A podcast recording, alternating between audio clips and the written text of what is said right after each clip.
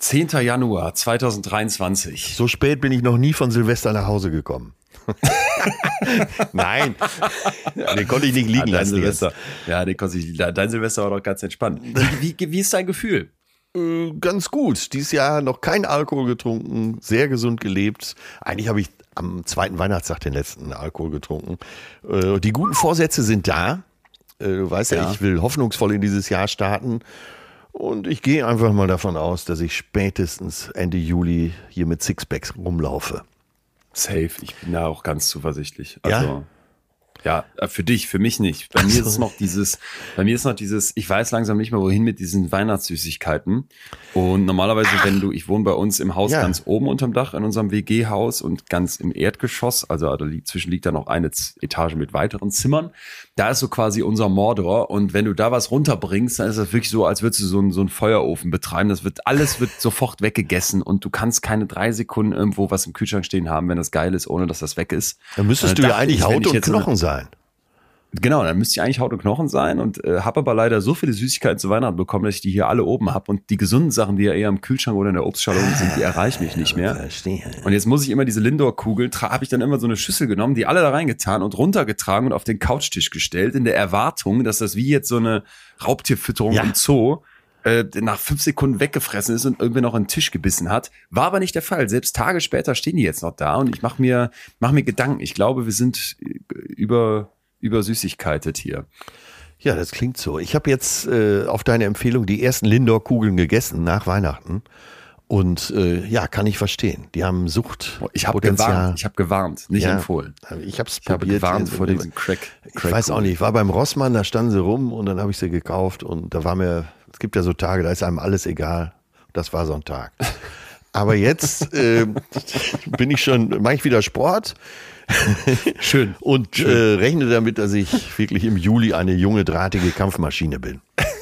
Ich muss, muss, muss gerade, ja, das, das führt bei mir auch zur Erheiterung. Ich muss allerdings gerade noch an eine, an eine andere Szene denken aus den letzten Tagen, wo ich deine Einstufung zu brauche. Ich war auf einer Party eingeladen, auf einer größeren WG-Party und man sollte sowas zu essen mitbringen.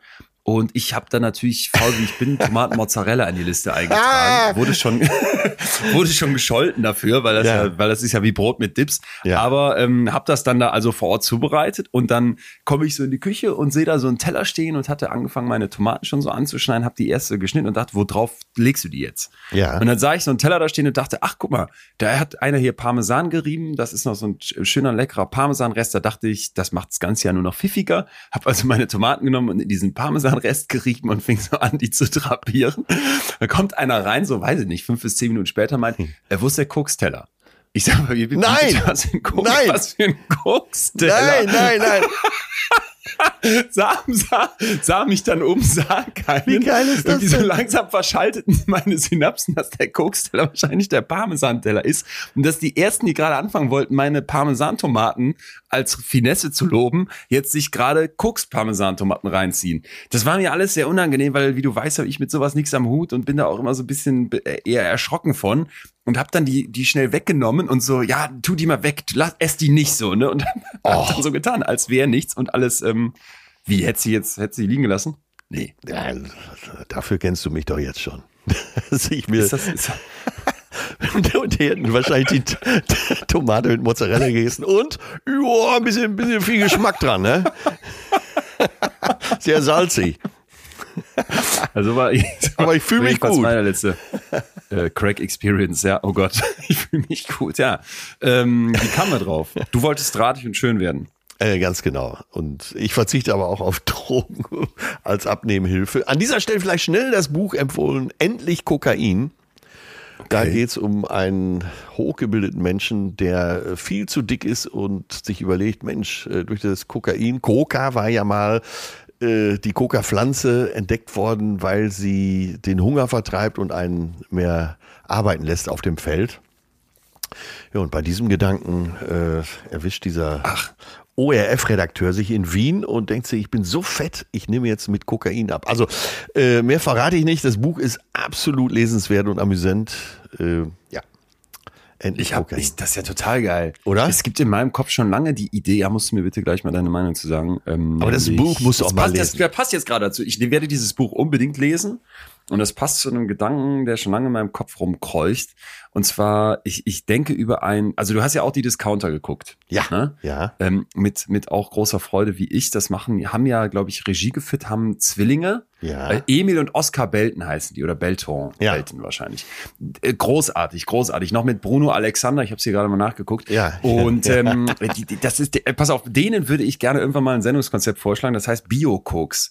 Und zwar in so einem, in so einem, das, auf so ganz ähnliche Art wie die Discounter, musst du irgendwie so, so zwei, drei, vier Yuppies präsentieren, die versuchen, der Be Berliner Hipster-Szene Koks, was ja eigentlich irgendwie nicht nachhaltig ist und wo viele drunter leiden, dann so Bio-Koks-mäßig nahezubringen.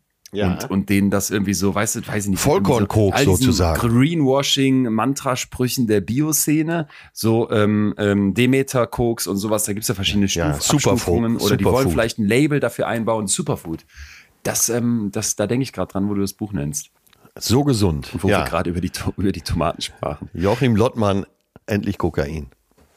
Endlich Kokain, das werde ich, das werd ich, mir, werd ich mir reinziehen. Und dann demnächst die neue Serie Bio-Cooks auf Amazon Prime. Ähm, abgesehen davon habe ich für dich noch äh, einen Hoche der Woche dabei, der mir jetzt schon so leicht über die Lippen geht. Jetzt kommt's. Und zwar geht's um äh, Farben und Emotionen, was ich hochinteressant fand, weil wenn ich dich jetzt fragen würde, kannst du bestimmte Farben mit Gefühlen verbinden? Was Ja. würdest du sagen? Ja, würde So, ich schon sagen. Man sagt sofort ja. Gib mir Beispiele bitte mal. Äh, Blau mit kalt, äh, Ah. liegt ja nahe, Ja. so blaues Wasser, kühle. Rot mit Temperament, Ja, äh, grün mit äh, so, so einer hoffnungsvollen Ungewissheit ja. und so weiter. und so weiter. Und das, was du jetzt gerade gemacht hast, wollten Forschende der Johannes Gutenberg Universität in Mainz mal genauer wissen. Das fand ich total interessant. Und zwar gibt's ja im Prinzip zwei, zwei Ideen, woher das kommen könnte, dafür, dass wir Farben mit Gefühlen verbinden. Und zwar einmal, dass das so eine Art Natur Gegebenheit hat, also evolutionär zum Beispiel das rote Gesicht, die Wut, ne, bei, wenn man wenn man Zorn spürt eben, aber natürlich auch irgendwie vielleicht die Röte des Verliebtseins. Ja. Das wäre also eine Theorie. Ja. Eine andere Theorie wäre, dass vielleicht Farben äh, mehr so davon abhängig sind, was jetzt zum Beispiel eine bestimmte Kultur oder auch eine bestimmte Sprache oder auch eine bestimmte Geschichte den Menschen mitgegeben hat. Also warum denkst du bei Blau an traurig? Oder was hast du gesagt bei Blau? Äh, Kälte, also Kälte, ja, Kühle, ne, Distanziertheit vielleicht, was ich gut verstehen kann. Und da sind jetzt hingegangen und haben also eine riesenhafte Analyse durchgeführt mit äh, 4.598 Teilnehmenden aus 30 Nationen auf sechs Kontinenten. Und das fand ich total spannend, weil so eine Studie, sagt Daniel Oberfeld-Twistel, der das Ganze durchgeführt hat, die, die gab es bis dahin noch nicht. Und jetzt konnten die eben so, du kannst dir so eine Grafik vorstellen, verschiedene Gefühle auf die Farben plotten. Also bestimmte Gefühle, und das ist jetzt eben das Interessante, werden immer wieder von Menschen aus ganz verschiedenen Kulturen an ganz verschiedenen Orten der Welt mit Farbe in Verbindung gebracht. Und das ist zum Beispiel Rot. Und jetzt ist das Interessante, Rot, also einerseits sehr stark für Wut, aber eben auch für Liebe. Und das fand ich schon mal ganz schön, dass du sagen kannst, okay, Ja, Rot ist da die Liebe, sagt gibt's man. also zwei. Ja. Ne? Mhm. Ein anderes wäre jetzt zum Beispiel, dass Braun weltweit fast nie mit Emotionen assoziiert ist. Stimmt. Also Braun, da Ja. sagt man so, ne, hat nichts mit Gefühlen zu tun. Das ist also eine erstmal spannende Einsicht, dass es bei bestimmten Gefühlen und bestimmten Farben einen signifikanten globalen Konsens gibt, wie der Forscher Oberfeld-Twistel sagt. So, das fand ich ganz interessant, aber jetzt kommt's, das ist nicht das Einzige, weil das wird ja jetzt dafür sprechen, dass irgendwie so Rot immer bedeutet, dass jemand wütend ist. Nein, es gibt auch bei anderen Farben wiederum ähm, lokale Unterschiede. Und zwar zum Beispiel, dass Weiß in China viel stärker mit Traurigkeit verbunden wird als in anderen Ländern. ach, In Griechenland ist das zum Beispiel eher lila.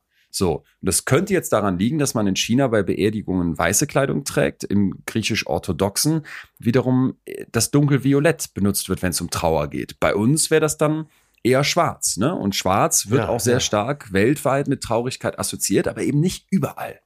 Und das, ich fand das ganz geil, weil ich glaube, das mal wieder sehr, sehr viel auch über unser ähm, Fühlen verrät. Nämlich einerseits, dass es da Aspekte gibt, die universell sind, die uns, die uns als Menschheit verbinden. Ja, Und ja. andererseits aber auch, dass die jeweilige Kultur, die jeweilige Sprache äh, eine große Rolle spielen kann. Hammer. Ja, Ja, ja, das war ein echter, äh, jetzt kommt. Ein echter Hoche. Ein echter Hoche. Hoche kommt ja aus meinem eigenen Unvermögen, äh, Hoch, was kommt von draußen rein, richtig zu sprechen. Aber äh, wenn ich China so aussprechen würde wie du, dann könnte ich mir hier wieder was anhören. China? Äh, China. Ja, komm, da kommen wir nicht zusammen. Da werden wir, da werden wir auch dieses Jahr nicht zusammenkommen. Du Bist sprichst es wie Chiasam, ne? China. Mit SCH. China. Ja, das klingt so ein bisschen, als kämst du aus dem Fränkischen. So vom Main, Mainfranke. Also was, wo wir uns aber einig sind, was wirklich de facto verboten gehört, egal wo man herkommt, ist China. so, ich glaube, das ist sogar fränkisch. China. Ja, China sagen die in Süddeutschland. Äh, das ja, würde ja dazu passen. Also ich, ja. da, da, hört, da hört jede Toleranz bei mir auf. Dabei wolltest du doch so tolerant sein. Es klappt nicht, dabei nicht. Ähm, bist du bereit für die Folge? Auch heute gibt's ja wieder eine Folge ja. aus, unserem, aus unserem Archiv. Und die haben wir mal rausgesucht, weil wir auch da dachten, passt auch zur Jahreszeit. 2023, es passt, ne? Was soll, was soll nur werden? Was soll alles Was soll nur werden? Diese ganzen Belastungen. kann es noch werden? Die Rechnungen sind alle da für dieses Jahr und man grübelt, was, was bringt mir dieses Jahr? Also ganz im Gegensatz zu der Euphorie, die man vielleicht so Ende April, Anfang Mai hat, wo die Rösser eingespannt werden. Ach nee, das war März. Im März in der Bauer die Rösser spannt an oder Rössel spannt an. Und ja, ich glaube, das ist so ein Gefühl, das gehört auch in den Januar. Eben dieses etwas zu viel Grübeln. Genau, es ist eine der Folgen auch die, die wieder wirklich unglaublich viel von euch gehört wurde, was ich gut nachvollziehen kann. Denn auf den ersten Blick denkt man ja beim Grübeln, boah, diese Gedankenschleifen, dieses Karussellfahren im Kopf, dieses nachts wach werden und man kriegt's nicht, kriegt's nicht gebremst. Das ist übermächtig. Man kann nichts dagegen tun. Das stimmt aber nicht. Wir haben in dieser Folge geklärt, wie man das Grübeln stoppen kann und dass, dass, dass, dass das eben geht und dass es da eine Reihe von Möglichkeiten gibt, das werdet ihr gleich hören. Noch ganz kurz, bevor die Folge jetzt wirklich losgeht, eine Sache in eigener Sache. Hinten dran gibt's heute ein PS. Und zwar suche ich Leute, die Lust haben. Ich suche neue Leute für unser Team. Also wenn du Bock hast, mit mir in der Welt der Wissenschaft der Psychologie zu arbeiten, dann hört ihr nachher unbedingt das PS an.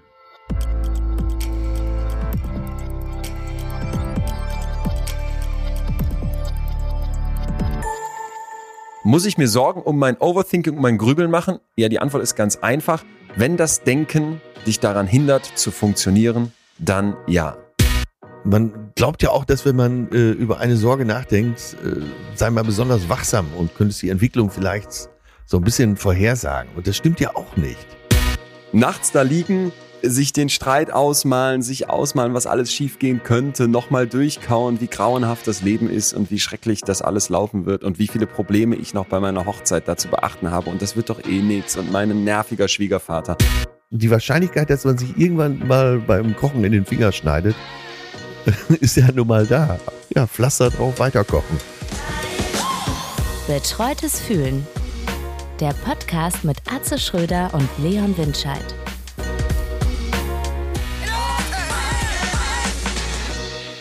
Good morning, Leon Windscheid. Yes.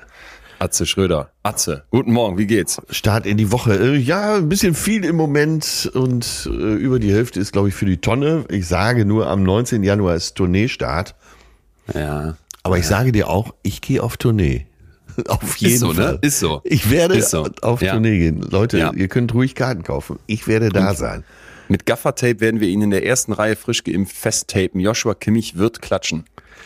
Joshua Kimmich ist herzlich eingeladen, kommt über die Gästeliste, wenn er dann wieder darf. Ja. Denn auch bei mir braucht man ein bisschen Lunge. Ja, ja, ja. so, wie ist denn dein Gefühl dann aber heute Morgen? Also du bist platt jetzt von der letzten Woche. ja, Trotz bin, Wochenendes dazwischen. Ja, ich bin, äh, ja, da war auch eine Menge. Es geht auch jetzt noch ein paar Tage so weiter, aber mhm. äh, nee, Laune ist gut, um Himmels Willen. Sehr schön. Muss jetzt nur in die Sehr Gänge schön. kommen, da gleich mal drei, vier Tassen Kaffee in die linke Herzkammer, dann geht's schon. Wie ist es ja. bei dir, dein Gefühl? Ich bin eigentlich ähm, super in den Tag gestartet, weil ich mein Bett gestern Abend frisch bezogen habe und ich mag das zu Hause, wenn man dann, kennst du das, das, das Beziehen selbst ist ja der ätzendste Akt dieser Welt, aber wenn man dann in den frischen Laken liegt, oh, und dann ja. bin ich aber eben aus der Dusche rausgekommen mit der frischen Socke wiederum. in das Wasser vor der Dusche getreten. Und dann ist, das ist Hass, das ist blanker Hass. Und Ja, du besitzt ja sicher noch zwei oder drei Paar Socken, ne? Also, ja, aber ich, ich hasse das dann, weil ich finde das so schön, wenn man nach dem Duschen die frischen Socken anhat und dann will man in den Tag starten und dann trittst du mit der einen, mit dem einen Fuß nochmal rein. Jetzt musste ich neue Socken anziehen, habe ich gemacht. Jetzt sitze ich hier frisch und ähm, bin aber auch noch ein bisschen angeschossen vom Wochenende. Wir haben meinen Geburtstag nachgefeiert. ja. Ähm, und das steckst du mit 33 jetzt eben nicht mehr so ganz so einfach weg und äh, ja, muss auch erstmal in die Woche kommen. Ja, uns ist Folgendes passiert und zwar äh, am Samstag wollten wir den äh, Abend so richtig ruhig genießen. Ne? Früh aufs Sofa, äh, vielleicht vorher noch ein bisschen was kochen und hatten dann um halb fünf, vier, halb fünf die Idee, hier in der Nähe ist so ein ganz kleiner Weihnachtsmarkt. Der, Ja. also ein Glühwein und ein Glühwein ist, also so stelle ich mir Heroin vor für eine Stunde. Ne? Acht Euro, ne, in Hamburg? genau, eine Stunde pures Glück. Ja. So, wir stehen da, trinken den Glühwein und kriegen dann von Boris, den du ja auch gut kennst, Ja. die Nachricht, wann kommt ihr? Äh, wie jetzt? und da hatten wir wohl vereinbart, aber vergessen, äh, dass Boris ja kochen wollte. Und dann haben wir noch zurückgeschrieben, gibt es eine Chance zu verschieben? Ähm, ja, ich habe schon eingekauft, bin am Kochen. Also Scheiße. zusammenraffen, ab ins Taxi. dann dahin. Ja, Und lass mich raten, ja, das ist dann ein bisschen eskaliert. äh, genau. Und wenn ich ehrlich bin, schön. ist gar nicht die Arbeit das Problem, sondern genau das ist Wie das immer, nur die, Problem. wie immer nur die Freizeit. Ja, ganz ja, genau. Ja, ja, ja. ja. Ich habe ich hab übrigens geträumt von dir. Und es war ein Albtraum, weil ich habe geträumt, dass du unseren, unseren Podcast hier beendest. Bist du verrückt? ja, ich, war, ich war so richtig, ich weiß ja nicht, du kennst, du kennst diese Träume, die so, Ja. so unfassbar realistisch sind. Manchmal ist es ja so diffus, da weiß am nächsten Tag gar nicht mehr, was passiert ist. Ich wurde wach davon und dachte, ey, was machen wir denn dann? Ey, wir haben das- mach ich? Wir haben das Thema Träume doch hier schon behandelt. Das, ich muss noch mal reinhören. Äh, das, wir haben ja gesagt, das waren, glaube ich, die Emotionen aus dem Tag, die mit in den Traum geschleppt werden. Nicht das Konkrete, sondern mehr das Emotionale. Bindungsangst, ganz klar. Nein, ich schwöre dir Treue, ganz klar. Das lieb. Das Also- lieb. Sehr gut. Sehr gut. Es könnte viel zu Ende gehen, aber diese Sache gehört zu den äh, Beziehungen, die ich nicht beenden würde. Ey, ich habe was für dich dabei. Das passt ganz gut zu dem, was du gerade beschrieben hast. Und zwar hatte ich zwei Stellen rausgesucht, wovon ich jetzt die ein, eine mit dir teilen möchte. Ja. Und jetzt weiß ich auch, welche ich nehme. Ich habe zu diesem 33. Geburtstag Daniel Schreiber allein geschenkt bekommen. Ein äh, kleines Büchlein Ja. mit, äh, äh, boah, also brachialem Inhalt. Ich bin jetzt bei Seite 60 oder sowas und jeder dritte Satz, den könntest du dir so auf den Unterarm tätowieren. Ja. Und es gab jetzt zwei Stellen, die eine über Freundschaft, die werde ich demnächst mit dir teilen, weil das war unglaublich interessant. Und die andere hat mich aber auch total abgeholt und die passt jetzt zu dem, was du gerade beschrieben hast. Dieses vorweihnachtliche und überhaupt ist es eigentlich zu viel, gar nicht unbedingt beruflich. Wärst du bereit, dass ich dir da ein kleines, Ja, unbedingt, so ein kleines unbedingt. Sätzchen, Ich bin weil das, schon das glaube ich würde dir sehr gefallen. Also pass Ja. auf. Wenn sich der Winter ankündigt, mein Geburtstag kurz vor Weihnachten näher rückt, das Fest selbst, der Jahreswechsel, die darauffolgenden nicht enden wollenden Monate der Dunkelheit. In dieser Zeit fühle ich am stärksten, dass ich alleine lebe. Kurz zum Hintergrund, also es ist, äh, er ist homosexuell und hat keine Beziehung, die jetzt gerade irgendwie so fest gegeben ist und er hadert mit diesen ganzen gesellschaftlichen Ansprüchen auch an Beziehung und an Liebe und diese Normvorstellungen etc. und lebt Ja. jetzt alleine und versucht damit irgendwie, also diskutiert das hier in diesem Buch. Ja. Und jetzt geht's weiter. Es beginnt als ein vages Gefühl, als eine gewisse Unruhe in meinem Körper, als ein Wunsch, den ich nicht benennen kann, ein Begehren, von dem ich nicht weiß, worauf es zielt. Wenn ich es spüre, arbeite ich noch mehr, gehe länger als sonst in der Stadt spazieren, gehe öfter ins Konzert, ins Ballett oder ins Kino, fange einen dicken Roman an, den ich nicht zu Ende lese, suche nach den perfekten Weihnachtsgeschenken für meine Patenkinder, beginne Orangen, Clementinen oder Meier Zitronenmarmelade zum Verschenken zu kochen, backe Panettone und Stollen für Freundinnen und Freunde und esse davon selbst mehr als geplant. Manchmal hilft mir dieses Mehr an Aktivität, doch manchmal bekommt es etwas Zwanghaftes, etwas Manisches und droht in einen psychischen Zustand zu kippen, der selbst noch nicht depressiv ist, aber eine Depression einleiten wird und wenn ich nicht aufpasse, so dominant werden kann, dass er für Wochen und Monate mein Leben bestimmt. In dieser Phase fühlt sich alles plötzlich fadenscheinig an. Selbsttäuschungen, die mich die längste Zeit des Jahres über Wasser halten, zerbröckeln. Das vorsätzliche Vergessen, auf dem das Leben der meisten von uns beruht, scheitert. Ich kann es nicht besser beschreiben. Es fühlt sich wie der Verlust einer wichtigen Fantasie an. Ich höre auf zu glauben, dass dieses Leben, so wie ich es lebe, alleine lebe, ein gutes Leben ist. Hammer. Ist doch geil, oder? Ah, toll, komm. Was haben wir? Und ich dachte, wenn, wenn ich jetzt das alleine da ausklammere, weil ich jetzt nicht alleine lebe, dann finde ich mich in allem so wieder, dieses zum Ende des Jahres mit irgendwelchen mehr an Aktivität, eine Selbsttäuschung, die dann anfängt zu zerbröseln, zu übertünchen. Boah. Ja, fühle mich Ähm. da auch äh, einigermaßen ertappt. Ja. Ja. Das ist schön, oder? Ja, wenn die Selbsttäuschung nicht mehr funktionieren will. Opfert, Dachte ich grad dran. Ja, die eigene Durchschaubarkeit. Oh Gott, man geht ja auch davon aus, dass jeder andere das plötzlich durchschaut. Ja, stimmt, stimmt. Und genau, aber ich bin äh, an einer Stelle genau vielleicht an dem Startpunkt äh, von dem, was er beschreibt, weil ich denke, ey, so jetzt muss es passieren. Ich bin jetzt endgültig zu fett. Ich werde jetzt gleich losrennen. Nach unserem Podcast geht's los. Okay. Also Ach so, okay. Ja, du fängst mit der Hyperaktivität, also mit der Mehraktivität fängst du erst heute an. Ja, ja, genau. Ich habe es Ja, mir okay. aufgespart, aber ja. die dunklen Monate. Lass es sein. Äh, Ich habe jetzt in den letzten zwei Wochen so unfassbar viel weniger zu tun, als den Rest des Jahres ich gehabt hatte und merke, dieses mit sich selbst auseinandersetzen ist nicht unbedingt immer angenehm, aber dieses, ähm, dieser Selbstbetrug geht natürlich ein Stück weit zurück, habe ich so den Eindruck. Ja, aber der Selbstbetrug ist ja auch, dass ich mich hier vollfresse und äh, so tue, als wäre das alles in Ordnung. Ja. Ja, insofern. Aber letzte Woche warst du ja so euphorisch. Hält es an? Ja, ja, ja. Es ist, ähm, es ist weiter fantastisch. Ich sitze hier und mir geht's, also mir geht's super. Wirklich, kann nicht klagen. Also wir leiten daraus ab, äh, in dem, was wir hier in zwei Jahren gelernt haben. Wenn man 33 wird, ab da ist man total gut drauf.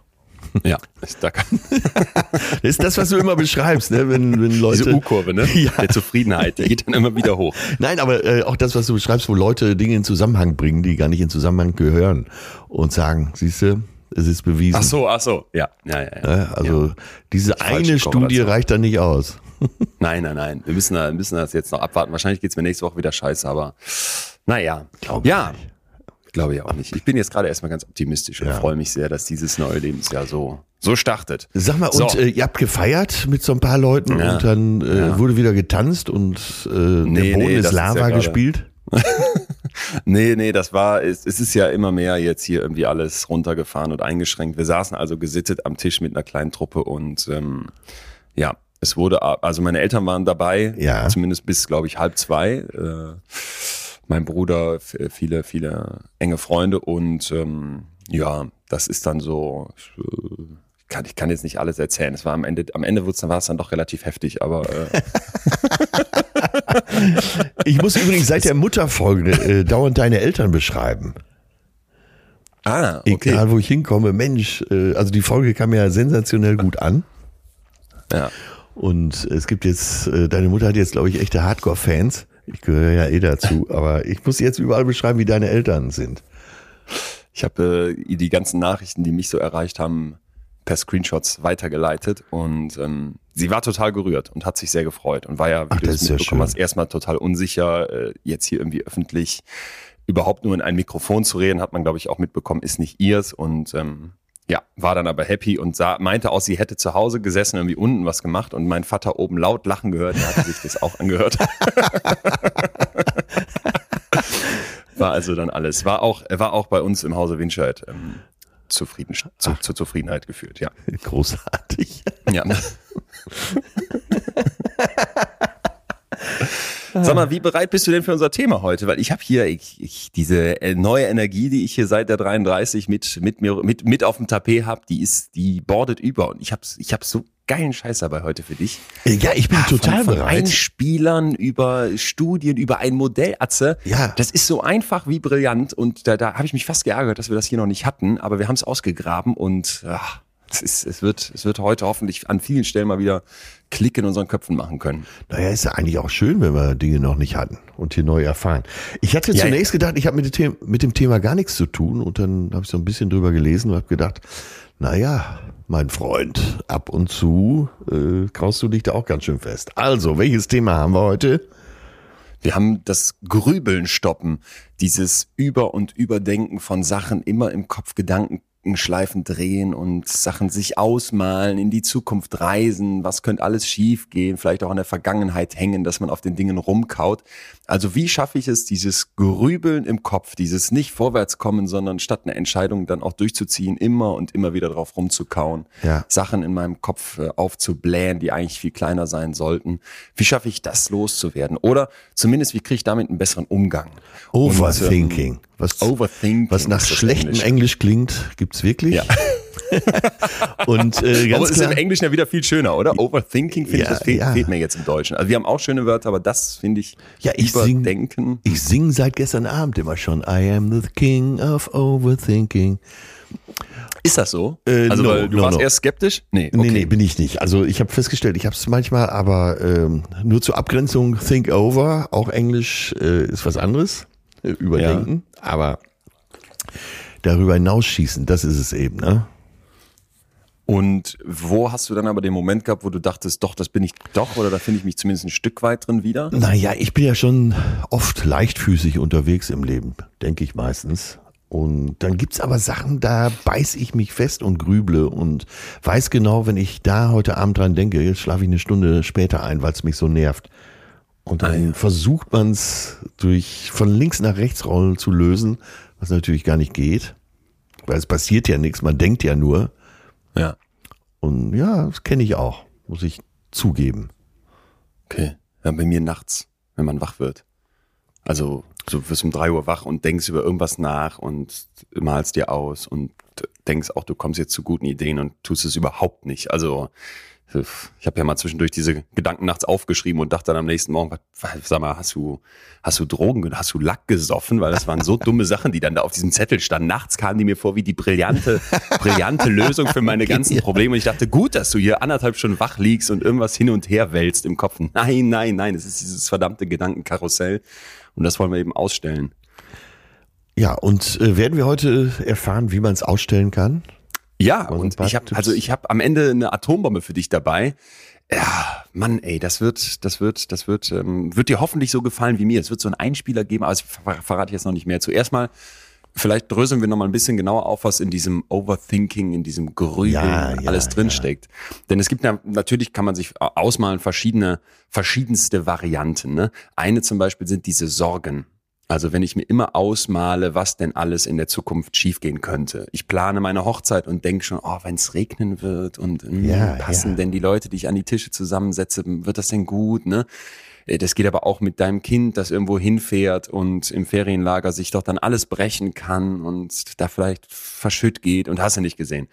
Dann gibt's als nächste Form so ein depressives Ruminieren, nennen wir das in der Psychologie. Das ist eigentlich für mich das schöne deutsche Wort dazu. Ruminieren, dass du die ganze Zeit so immer und immer wieder auf den äh, negativen Sachen rumkaust, ne, dass du das durchwälzt im Kopf und äh, depressives Ruminieren ist dann im Prinzip so eine Art von ich ich kaue die ganze Zeit auf meinen vergangenen Fehlern rum, auf den Ja. Fehlern, die mich überhaupt ausmachen, ne? Und äh, statt jetzt irgendwie hilfreich zu reflektieren, was ist hier schiefgelaufen, ist das komplett unproduktiv. Weil das führt eigentlich nur zu Scham, das führt zu Schuld, das führt zu Traurigkeit über mich selber.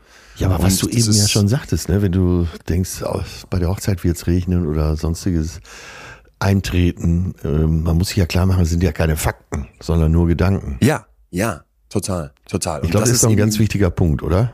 ist ein ganz zentraler Punkt und das ist eben das, was bei diesem depressiven Ruminieren außer Kontrolle gerät und was auch eines der der Kernsymptome von Depression ist, dass die Leute, die Betroffenen wirklich im Kopf die ganze Zeit mit diesem kritischen, mit diesem niedrigen Selbstwert und so weiter beschäftigt sind und, und darauf rumkauen und sich das ausmalen, obwohl jemand von außen sagen würde, objektiv betrachtet, ist das Quatsch.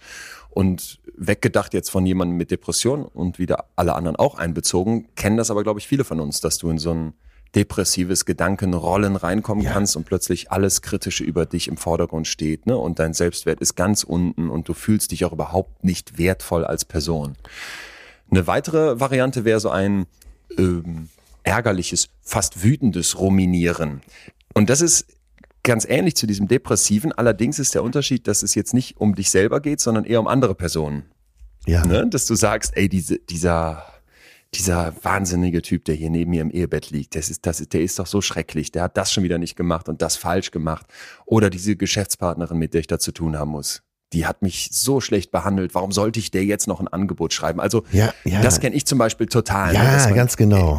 Streits im Kopf durchgeht, vorplant, dass man sich im Ko alleine im Kopf streitet, sowas, ne? Dann, dann habe ich das Gefühl, boah, der muss ich mal richtig die Meinung Ja. geben. Jetzt muss ich mal mit der Faust auf den Tisch hauen und der mal sagen, wie scheiße die mich behandelt hat und Ja, vor allen Dingen äh, auch die Position im Kopf. des anderen einnehmen und äh, das Ja. hat der oder die sich dabei gedacht. Vielleicht hatte sie eine ganz andere Motivation, ist vielleicht auch unsicher, aber man selber ist sich klar, ey, ich werde hier verarscht, verdammt. Ja, das Ja. kann dich fertig machen. Ja.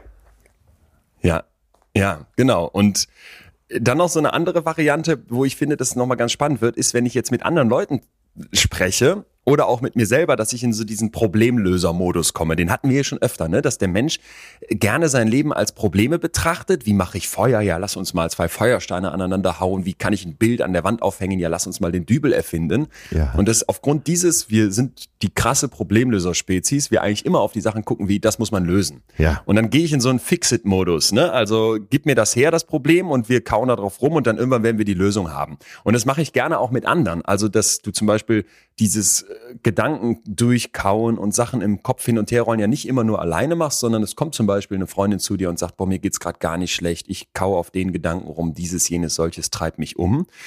Ja, und dann komme ich jetzt in diesen Fix-It-Modus und sag, lass uns das so, so, so lösen und denke, damit ist es aus der Welt. Und oft steckt ja aber was ganz anderes dahinter, reden wir gleich noch drüber. Ja. Und dann werde ich so überhaupt nicht los. Ja, ja, ja, genau. Das, was nicht los wird.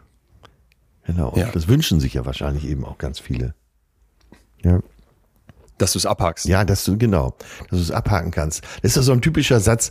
Ich kann da nicht loslassen an der Stelle. Ich verstehe mich selber nicht, aber ich kann es nicht. Ich muss da drauf rumkauen. Es beschäftigt mich und ich will es gar nicht. Ich glaube, das, äh, darum geht's, ne, das loszulassen.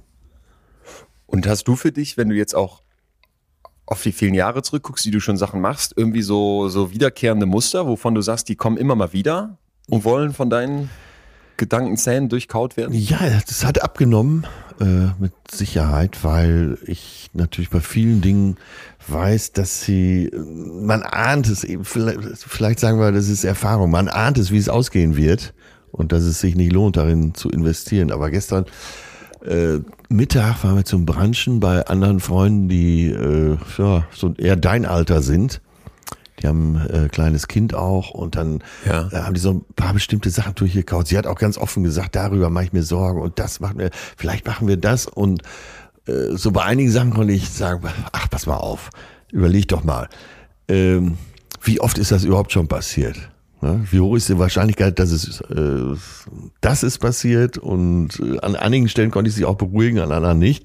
Aber so auf dem Heimweg habe ich noch gedacht, ach, das sind jetzt in dem Alter habe ich fast genauso gedacht. Und so in meinem Alter denke ich, na ja, komm, wir wissen doch, äh, da wird viel Wind um eine Sache gemacht, aber da, da wird es keine Probleme geben. Wo sollen Ach die so. herkommen? Ja, Ja, verstehe. Und du hast aber nicht sowas, wo du selber für dich sagst, ey, seit Jahren kommt das immer wieder. Naja, ich, äh, ich bin jetzt, mein, meine Biografie wird ja auch blauäugig heißen und meine Blauäugigkeit führt ja oft dazu, dass ich Menschen schnell, zu schnell vertraue. Und ich meine es jetzt nicht geschäftlich, sondern einfach nur so von der Gefühlslage Ja, ja, her. ja. Und da an der Stelle werde ich oft enttäuscht. Genau. Und äh, ja, in meinem Leben gab es halt so auch oft große Fälle, wo alle hinterher gesagt haben, Mensch, das war doch klar, dass der dich verarscht oder die dich verarscht. Ja, und ich will nicht mal ausschließen, dass mir das nochmal passiert, weil ich äh, tapp da immer wieder in diese Falle rein. Also, Da, da hatte ich jetzt dran gedacht, dass du, wenn, weil du diese Fälle hier schon mal beschrieben hattest oder so umrissen hattest, ja, dass das was ist, wo, weil du es auch immer wieder nennst, was man mit sich, was man mit sich rumschleppt. Ja, das schleppe ich auch tatsächlich mit mir rum. Und ich sehe es ja zum Beispiel bei Till, dass der äh, ein ganz anderes Misstrauen an den Tag legt, weil er auch einen ganz anderen Lebensweg hatte, auch mit seinem äh, Aufwachsen. Und äh, damit möchte ich dann natürlich auch nicht tauschen. Also ich, äh, manchmal sage ich sogar öffentlich, dass ich lieber ab und zu mal reinfalle, als immer allen zu misstrauen. Ja. Weißt du, was ich meine, ne? Ja, total. Ja. Ja. Und äh, ja, das hat ja eben nichts mit geschäftlich zu tun, aber ja, ich bin da schon ab und zu richtig reingefallen. Nee, aber ich finde, ich finde, sich zwischendurch mal zu fragen, was schleppe ich da eigentlich mit mir rum und was könnte in meinem Kopf auch immer wieder ein Gedankenkauen auslösen. Oder vielleicht auch, was habe ich in der Vergangenheit für Erfahrungen gemacht, die dann dazu führen, dass ich so und so und so auf Probleme rumkaue, grüble und vielleicht dabei auch bestimmte Muster an den Tag lege, es lieber pessimistisch sehe, als wie du blauäugig. Ich glaube, das kann einem schon helfen. Ja, aber wie du äh, jetzt schon im Ansatz sagst, ne, das sind Muster, erlernte Muster. Wahrscheinlich eben auch in der Kindheit erlernte Muster, oder? Spielt mit Sicherheit eine Rolle. Wenn du jetzt immer lernst, ne, mach dir lieber Sorgen, das läuft schief, da musst du dich nochmal hinterfragen. Oder vielleicht auch nochmal anders. Es wäre total falsch, wenn du was falsch machst. Es wäre total schlecht, wenn du scheiterst. Ja, Dann ja, werde ich ja jemand, der unglaublich da reingedrückt wird, immer zu hinterfragen, immer lieber den doppelten Boden noch einzuziehen, ne? lieber nochmal die Ausbildung, bevor ich mich in mein Traumprojekt äh, schmeiße, Ja. lieber nochmal diese Absicherung. Ich saß vor, vor ein paar Tagen mit einem Kumpel in der Kneipe in, in Neukölln und es war so, kennst du so ganz echte Kneipen? So, wo, wo, das war so hundertprozentig echt. Da waren so Neonröhren unter der Decke, wie Ja, wir sie schon in Spanien diskutiert hatten. Es lief ein Fernseher, es standen zwei Spielautomaten da. Der Wirt aß aus so einer großen Glasschüssel Gurkensalat und stopfte da- das ganze Geld die ganze Zeit in diesen Spielautomaten. Die äh, Wirtin oder Kellnerin war eine total nette, ich würde sagen mit 50erin, die immer an den Tisch kam und ich war zum ersten Mal da und die legte mir die Hand auf die Schulter und ich fühlte mich sofort 100%ig willkommen. Und dann stellte die mir schon das äh, frisch gezapfte Schultheiß auf den Tisch. Es wurde in einer Selbstverständlichkeit geraucht in diesem ganzen Laden. und man war so richtig, so. Und in dieser Atmosphäre kann, können natürlich die besten Gespräche entstehen. Dann erzählte mir mein Freund, der hatte so ein ganz einfaches Bild und ich dachte, ah, das ist mir vielleicht zu albern, aber es hat mich so, es lag natürlich auch dann an zwei, drei weiteren Schultheiß, dass mich das so gecatcht hat. Dann sagte der, guck mal, wir machen im Leben ganz oft so Sachen, die wir mit der rechten Hand machen. Da sind wir dann stark drin geworden, okay, weil uns ja, irgendwie, ja, ja. weil wir uns Methoden angeeignet haben, weil wir irgendwie was kompensieren mussten, weil unsere Eltern uns in was reingedrückt haben. Und dann können wir das auch gut. Da strahlen wir dann, ne? Und da haben wir einfach so einen trainierten Bizeps, dass das läuft. Aber eigentlich würden wir doch viel lieber die Sachen machen, die wir mit unserer linken Hand, mit der Hand des Herzens machen würden, Ja. die uns was bedeuten, wofür wir wirklich, ne? brennen, was uns, was uns eben am Herzen liegt. Und das fand ich so ein schönes Bild, weil vor allem in diesem, wie wir es mit der rechten Hand machen und uns Sachen antrainieren, Muster vor uns herschieben, das hat mich, das hat mich irgendwie abgeholt.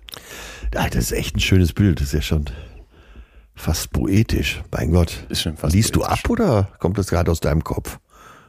Nee, das hat der mir erzählt. Ja, das ist auch gut. Ja, allein die äh, Beschreibung der Kneipe war schon so toll.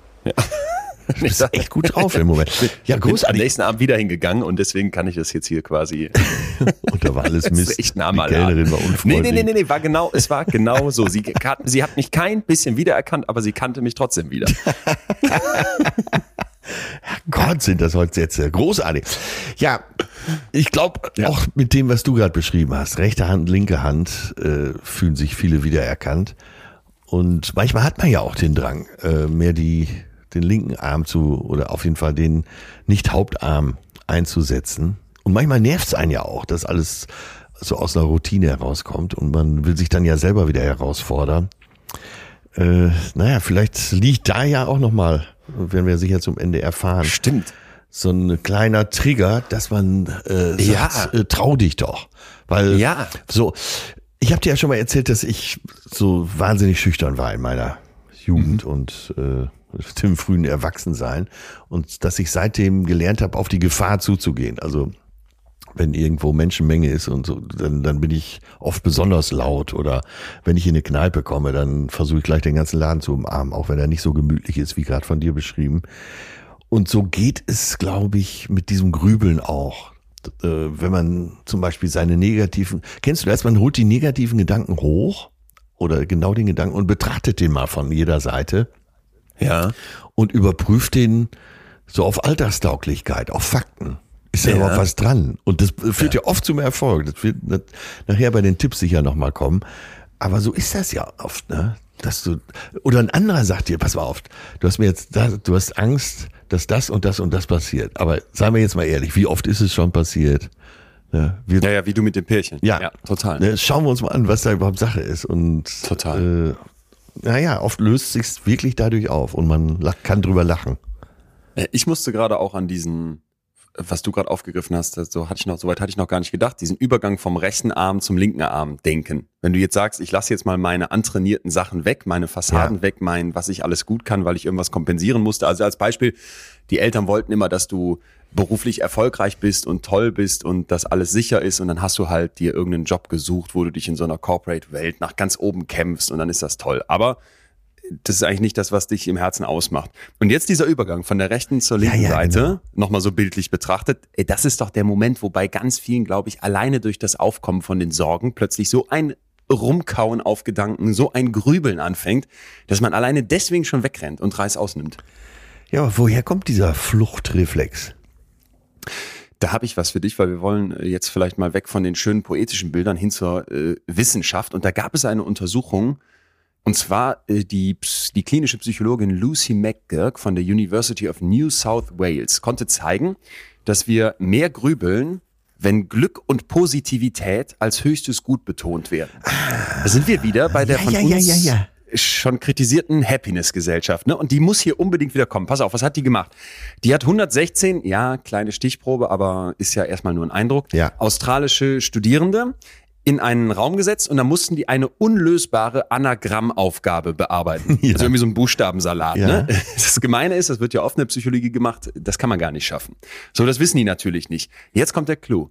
Eine Gruppe sitzt dabei in einem neutralen Raum ohne Deko. Also da ist eigentlich nichts drin. Irgendwie weiße Wände, alles kahl. Gar nichts.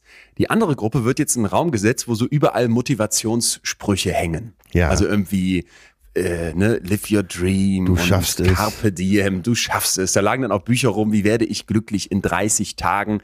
Und diese Versuchsleiterin, die das dann durchgeführt hat, wurde auch nicht müde, immer wieder zu sagen, wie unglaublich wichtig das ist, die Negativität im Leben einfach mal loszulassen. Und die hat den Leuten halt gesagt, hey, ich hole euch mal hier in meinen Raum rein. Ne? Sorry, der andere Raum ist gerade besetzt, deswegen gehen wir in mein quasi mein privates Büro und die Bücher, die hier rumliegen, die lese ich gerade alle. Ne? Also wie werde ich glücklich in 30 Ja, Tagen? Und ja. hat die Leute auch gefragt, sag mal, hast du denn davon schon mal was gelesen? Und damit die das so richtig bewusst hatten. Also wir sind jetzt kurzum in einem Raum voller übertriebener Happiness, Positivität, während die anderen in einem ganz kahlen Raum sitzen. So. Und was macht das jetzt mit einem, wenn man es nicht packt, wenn man versagt, also die Aufgabe nicht lösen kann? Dann äh, kennen ja, glaube ich, viele von uns, dass man auf diesen Misserfolg rumkaut. Ne? Ja. Dass man irgendwie die ganze Zeit darauf rumgrübelt. So. Allerdings gab es jetzt einen Unterschied zwischen diesen beiden Räumen. Und zwar diejenigen, die in dem Raum saßen, der so die krasse Happiness ausstrahlt, da wurde viel mehr auf diesem Fehler rumgekaut, drauf rumgegrübelt, als in dem anderen Raum. Aha. Und Mhm, mhm. die, die Idee der Forscherin war dann quasi zu sagen, je mehr Gewicht auf dieser Happiness-Mentalität liegt, desto schlimmer empfinden wir dann auch das Scheitern und machen uns darüber Sorgen. Und das fand ich, fand ich einen unglaublich charmanten Gedanken. Also die Effekte, das muss man dazu Ja. sagen, sind nicht, nicht jetzt so, dass du sagst, okay, das ist ein Unterschied wie Tag und Nacht. Die Unterschiede sind also relativ überschaubar. Ja. Und wenn man jetzt rein die negativen Gefühle auch zwischen diesen beiden Gruppen betrachtet, dann gibt's keinen Unterschied. Aber wenn es um dieses Grübeln geht, dann findet sich eben ein kleiner Unterschied. Und ich persönlich muss schon sagen, in diesem, jetzt rein für mich persönlich betrachtet, in dieser Welt, wo eben immer der Anspruch ist, alles super, alles klasse, Glas halb voll, live your dream, ne, äh, glück, glücklich in 30 Tagen, Ja. dass ich schon finde, dass da diesem, dieses Grübeln eigentlich provoziert wird. Ja, kann man ja gut nachvollziehen. Wenn du so in diesem Mindset lebst, alles wird gut, dann ist es natürlich schlimmer, wenn nicht alles gut wird. Ja, ja. Ja, oder dir auffällt, dass nicht alles gut ist, in dem Moment, wo du anfängst zu grübeln. Ja, oder wenn du sagst, Scheitern ist keine Option und du scheiterst, Ja, dann stellst du fest, oh, ist ja doch eine Option. Oh, stimmt, stimmt, stimmt, stimmt, stimmt. Ja, total. Total. Ja, und äh, jetzt ist natürlich die Frage, äh, wir wissen doch eigentlich alle, dass das nicht besonders angenehm ist. Ne? Also ich würde jetzt mal gerne eine Person treffen, die sagt, boah, hier so im- im Kopf nachts von 3 Uhr bis 4 Uhr 15 über den letzten Streit mit meiner Partnerin nachzudenken. Das ist wirklich eine, eine gute Experience. Das mache ich gerne.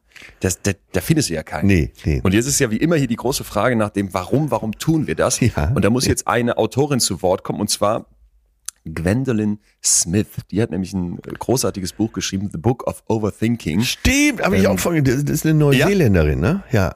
Hm, Weiß ich gar nicht mehr genau, aber es glaub, ist auf ja. jeden Fall relativ Ja, neu das und ich die hat ganz viel diskutiert. Auch sehr, sehr schön. Kam mir schon mal Ähm, irgendwann des Weges, ja. Ja, Ja, interessant. So. Und die, die arbeitet eben mit ganz vielen Menschen und sagt, hör mal, wir wissen, dass diese Art des Denkens Gesundheitsprobleme schafft, dass da Schlafstörungen entstehen, dass das zu Müdigkeit führt. Und trotzdem geben wir die Gewohnheit dieses Grübelns nicht auf. Und diese Frau sagt jetzt, das liegt daran, dass wir glauben, dass wir dadurch sicherer sind. Also, dass wir eine Motivation Äh, mitbringen, ja. durch das Grübeln das Schlimmste nicht passieren zu lassen, vorbereitet zu sein, uns darauf einzustellen und zieht jetzt, und da, da, da hat's bei mir so Klick gemacht, eine Analogie zum Aberglaube. Ja, das, ich habe mir das schon gedacht, weil äh, Echt? Ja, ja, ja, das hat ja natürlich hat das mit Aberglaube zu tun. Und wie ich eben schon sagte, äh, eingangs noch gar nicht mit unserem Thema verbunden. Äh, du bist 33 geworden und bist jetzt so glücklich die letzten Wochen. Da könnte man ja natürlich sofort eine Verbindung herstellen. Ja. Und daher kommt das dann, glaube ich. Ja, dass man Ach so, ach so, wegen der äh, Schnapszahl. Ja, und nein, nicht nur wegen der Schnapszahl, sondern äh, ja, irgendwas passiert und so, daraufhin okay, okay. Äh, setzt irgendein Ja. positiver Effekt ein. Also sagt man Ja. immer, wenn ich das mache, was wir schon oft besprochen haben. Und ähm, was wir eben besprachen, dass man nachts eben grübelt und habe ich alles bedacht, kommt das hinzu, kommt das hinzu, kommt das hinzu. Das haut ja dann in dieselbe Kerbe und irgendwann äh, geht's ja nicht mehr um Fakten, sondern das, was du glaubst. Eben Genau. dieser Aberglaube, ja. Ja, genau, genau.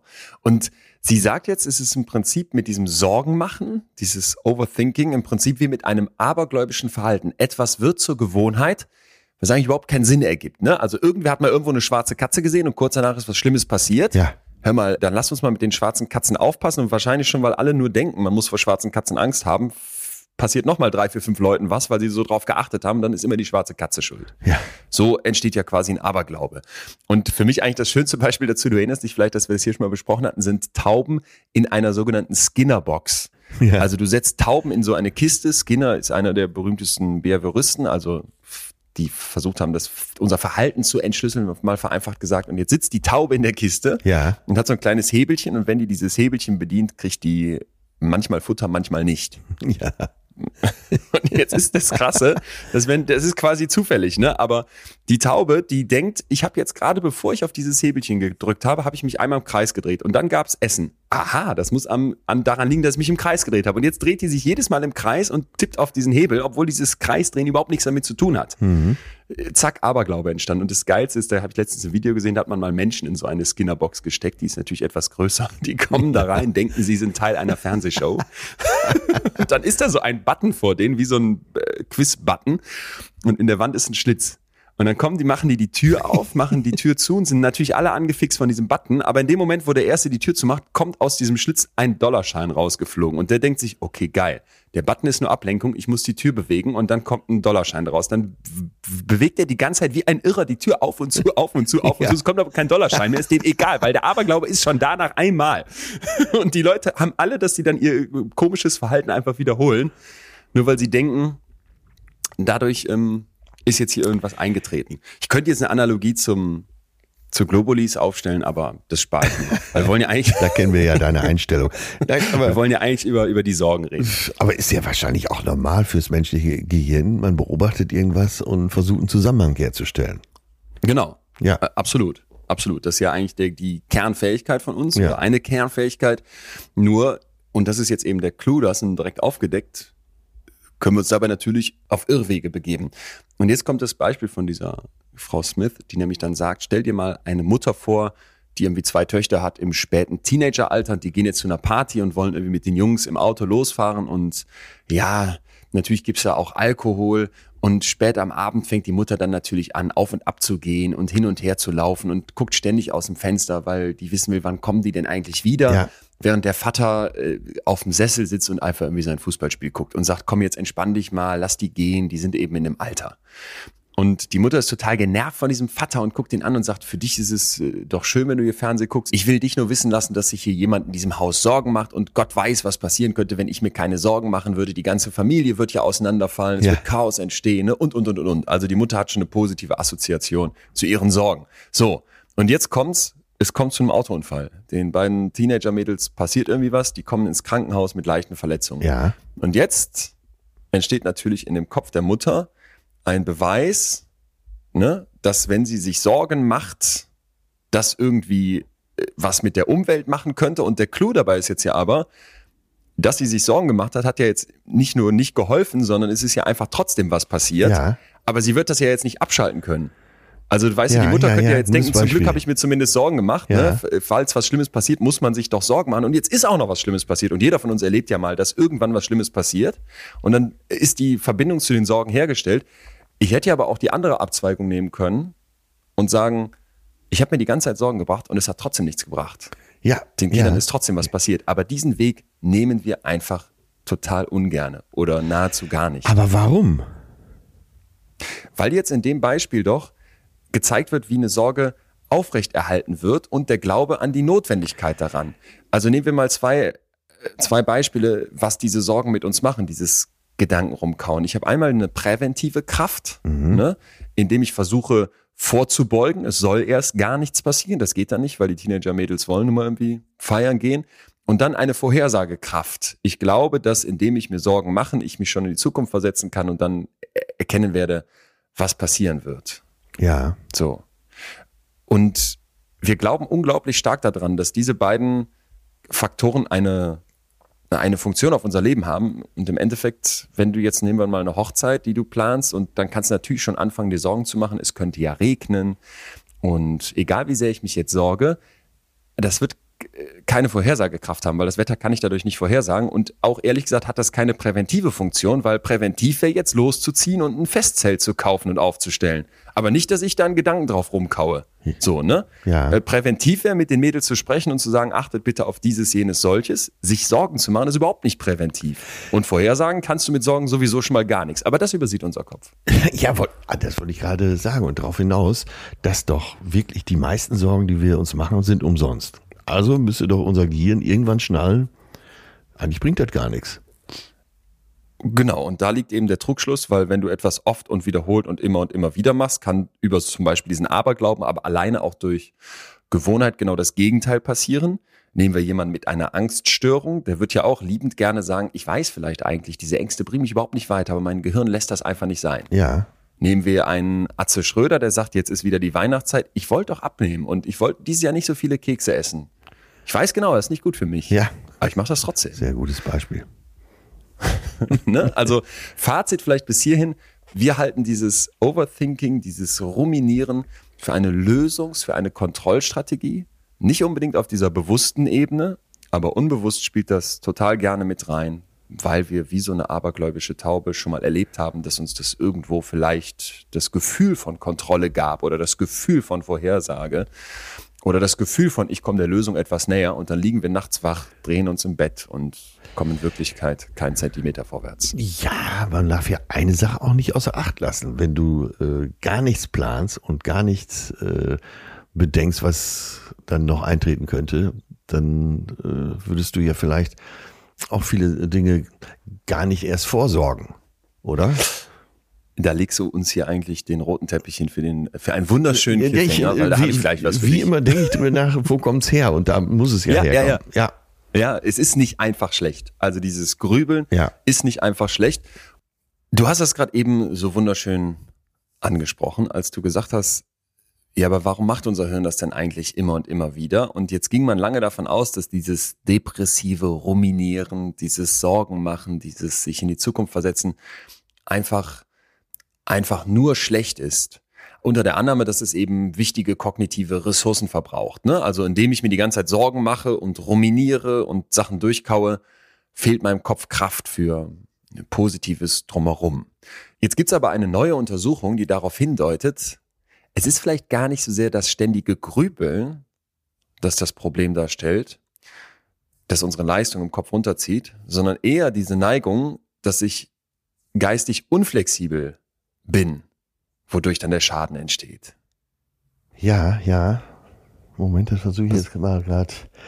Äh, du meinst, dass einige Menschen diese Gewohnheit haben, äh, so unflexibel geworden zu sein oder schon so eben kein Talent für die Flexibilität, für vielleicht auch eine gewisse Resilienz haben. Ja, aber auch, ja, auch auf jeden Fall, aber eben auch, dass in dem Moment, wo du sagst, ich bin so am Grübeln, gar nicht das Grübeln für sich das Problem ist, sondern so dein Festhalten, dein Verharren an einer Sache. Ja. Ne, dass du sagst, ich bin nicht mehr flexibel und kann mich irgendwie nochmal anpassen, sondern dass plötzlich der Schaden entsteht, weil ich unflexibel im Kopf werde. Werde. Mhm. Werde, dadurch. Pass auf, ich gebe dir aber mal die Studie rein, Ja. vielleicht wird's dann klar. Also, ein Forschungsteam rund um Lee Altamirano von der University of Colorado hat versucht, bei Menschen mit einer Neigung zum depressiven Grübeln das mal zu untersuchen. Und zwar haben die denen zwei ziemlich anspruchsvolle Aufgaben hingehalten. Bei der einen Aufgabe muss man irgendwie äh, Buchstaben benennen. Und das ging unglaublich schnell, dass du zwischen Zeilen springen musst. Also da war irgendwie so eine Art Text vor denen und da mussten die die Buchstaben da drin benennen. Also du musstest schnell sein und dich unglaublich schnell konzentrieren. Ja. Und den Probandinnen und Probanden wurden Buchstaben gezeigt, die von links nach rechts oder von rechts nach links laut vorgelesen werden sollten. Ja, So, ja. und diese Links-Rechts-Vorgabe, die wechselte. Also ich muss verdammt schnell hierbei am Start sein. So. Und Das heißt, hierbei wäre geistige Unbeweglichkeit eine schlechte Sache. Ja. Ne? Ja. Bei der anderen Aufgabe ging es jetzt aber darum, ein Ziel im Gedächtnis zu behalten. So, also das heißt, da werden irgendwie farbige Wörter präsentiert, das kennst du vielleicht, das ist der sogenannte Ja. Stroop-Test. Ja. Also ich zeige dir ein Wort, da steht dann rot in roter Farbe. Mhm. Dann zeige ich dir als nächstes grün in grüner Farbe, gelb in gelber Farbe und plötzlich steht da blau, aber in rot. Ja. Kennst du das? Ja, ja, ja. So, ne? Und das ist dann nicht ganz einfach. Hier muss ich mich ja jetzt drauf konzentrieren, dass ich plötzlich mich erinnere, welche, welche, welches Wort steht da eigentlich und nicht einfach die Farbe nenne von dem, was da steht. Ja. So. Und jetzt kommt eben der Punkt, dass Leute, die mit so depressivem Grübeln besonders beschäftigt sind, die sind eher schlecht in dieser Aufgabe mit dem schnell die Buchstaben von links nach rechts erkennen. Ne? Also schnell zack, zack, zack, flexibel im Kopf hin und her springen. Das haben wir eben gesagt, dass diese Flexibilität durch dieses Grübeln offenbar eingeschränkt wird. Aber, und das fand ich ganz interessant, bei dieser Stroop-Aufgabe mit der Farbe, da stellt man dann plötzlich das Gegenteil fest. Je stärker die Probandinnen und Probanden zu diesem depressiven Grübeln neigen, desto besser schneiden sie ab. Ach. Ist krass, ja oder? das, das ist erstaunlich. Da hätte ich jetzt genau das Gegenteil vermutet. Nee, weil die sind so sehr in Gedanken da hängen bleibend, mal so gesagt, kleben bleibend, dass die sich darauf besser fokussieren können. Und dass die quasi etwas besser im Kopf behalten können, nämlich die Farbe, statt das, was da in Buchstaben steht, dass sie darin besser abschneiden. So, jetzt muss man natürlich unglaublich vorsichtig sein, ne, bevor wir daraus irgendwas ableiten. Also es wird ja jetzt keiner sagen, ah bitte, ich möchte gerne ein bisschen depressiv ruminieren, um dann irgendwie mich besser auf Sachen konzentrieren zu können. Aber es kann man ja als Hinweis darauf verstehen, dass dieses Grübeln eine Konzentration auf etwas drückt, Ja. mich auf etwas fokussiert und ich das plötzlich immer und immer wieder durchgehe und dadurch den Rest drumherum ausblende.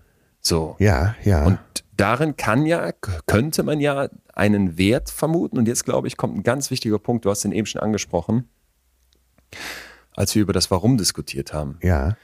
Dass ich jetzt nicht einfach sage, das ist nur schlecht, sondern wenn ich mich auf ein Problem einlasse und das im Kopf schon mal durchdenke, das versuche zu Ende zu denken, mich mit potenziellen Gefahren auseinandersetze oder mit Stolperstricken, die da kommen könnten, Ja. Dann, habe ich ja durchaus die Chance, dass ich am Ende die bessere Lösung präsentiere. Absolut. Wenn es um dies eine Problem geht. Du bist dann natürlich auch so fokussiert, dass du vieles andere vielleicht eben auch dann nicht mehr beachtest. Genau, ganz genau. Genau, also das ist eben, das ist eben der Punkt. Wir, wir müssen uns jetzt gerade mal fragen, wenn wir grübeln, Sachen durchkauen, Overthinking in unserem Kopf machen, Ja. wann ist das eigentlich schlecht? Und das Kernproblem, das wir hierbei sehen müssen, ist, führt, führt mich dieses Ja, Rumgrübeln in eine Abwärtsspirale? Wird das immer negativer? Komme ich in so eine destruktive Grundhaltung rein? Sehe ich plötzlich nur noch Probleme? Genau. Bin ich plötzlich nur noch in diesen Gedankenschleifen gefangen? Ne? Oder entsteht daraus etwas, etwas Gutes? Also ich sollte mich immer fragen, ob mein übermäßiges Nachdenken mich fertig macht. Also wie, wie denke ich? Ist das etwas, ist das etwas Negatives? Ist das destruktiv? Ist das abwärtsführend? Oder ist das vielleicht am Anfang zwar ein Stück weit negativ? Aber irgendwann merke ich, hey, das wäre schon ganz schlau, wenn ich für meine Hochzeit im August in Deutschland ein Festzelt Ja, besorge, ja, weil ganz letztes genau, Jahr war ich auf einer genau. Hochzeit, da hat es die ganze Zeit geregnet. Ja, ja. Ja. Aber das ist, wird natürlich immer eine Diskussion bleiben, weil es ja, es gibt ja nichts Absolutes, was das belegt. Wenn es an dem Tag der heißeste Tag des Jahres ist und es hat nicht geregnet, werden vielleicht alle sagen, du Idiot. Was sollen wir mit dem Zelt? Ja. Äh, ja, und wenn es regnet, bist du der Held. Ja, ja, ja. Ah, ja, interessant, sehr interessant. Äh, ich denke nur, und das war, meinte ich ja auch eben, dass wenn du dich dann so festbeißt auf äh, das eine Ding, dass du oft dann vielleicht vergisst, über positive äh, Ausgänge nachzudenken. Jo. Ja. Ja. Ja. Mhm. Ne? Ich musste da auch nochmal so ein bisschen an unsere Meditationsfolge denken, weil, also ich weiß nicht, wie es dir da geht, aber ich habe schon so Momente, wo ich in Gedanken versunken auf irgendwas rumkaue, überlege, überlege, überlege. Äh, Und das ist dann vielleicht, jetzt will ich nicht so weit gehen, du weißt, da fehlen mir ja noch ganz schön viele Meter, bis ich irgendwie mal meditieren könnte, aber vielleicht hat das so etwas davon, stelle ich mir zumindest so vor. Und dann kommen plötzlich irgendwo zwischen meinen Neuronen Sachen zum Vorschein, wo, wo ich dann denke, das war eine gute Idee. Ne, die habe ich da gefunden beim Durchpflügen. Ja, ja, ja, Kopfes. genau. Und das müssen wir hier auch immer wieder berücksichtigen, dass, äh, dass es eben nicht nur negativ äh, konnotiert ist, sondern, äh, wie heißt es so schön, Denken hilft. Ja, ja. Ne? Auch so, auch Könnte so übrigens äh, dein nächstes Buch heißen. ja, Ja, ich weiß, ich weiß. gibt's, gibt's War wahrscheinlich. nicht ernst gemeint. Ähm, ich finde übrigens deinen Titel blauäugig sehr schön. Ist das schon fest? Das ist schon fest, ja, ja, ist schon in der Werbung für die Presse. Ach, da werde ich gleich mal googeln. Ja. Ähm, nee, wirklich, weil das, äh, das, das, das passt. So in einem Wort, wenn ich dich jetzt hier ein bisschen kenne, ist mir klar, worum es geht. Und es hat diese zweite Ebene deiner, deiner strahlenblauen Augen. Du hast mir schon erzählt, wie, wie man das im Fernsehen nochmal besonders hervorholen kann, nämlich mit deiner brillanten Maskenbildnerin, die diese Tröpfchen hat. Was war das nochmal? Ich, hab- ich, ich habe mir den Namen nie gemerkt. Ich habe ja immer vertraut. Zerstößeltes Heroin mit ein bisschen äh, Kochsalzlösung. lässt sich anscheinend Ähm, auch nur in den USA besorgen. Also ich habe da ein ziemliches Urvertrauen und habe nie nachts drüber nachgedacht, was es machen könnte mit mir. Mit 70 wirst du blind. nee, aber das ist genau der Punkt, ne? Nachts da liegen, sich den Streit ausmalen, sich ausmalen, was alles schiefgehen könnte, nochmal durchkauen, wie grauenhaft das Leben ist und wie schrecklich Ja. das alles laufen wird und wie viele Probleme ich noch bei meiner Hochzeit da zu beachten habe. Immer diese doch verdammte eh Hochzeit. Und mein nerviger Schwiegervater. Ja. Ja, ist ja kannst ja nehmen, was Ja, du willst. aber anstatt über, Aber- über die Ehe nachzudenken. Nein, aber äh, ähm, das, ich will ja jetzt unsere ZuhörerInnen wieder abholen und sagen, das, das kennt doch jeder. Und ich bin ja vielleicht ein extrem positiver Mensch. Selbst ich kenne das ja.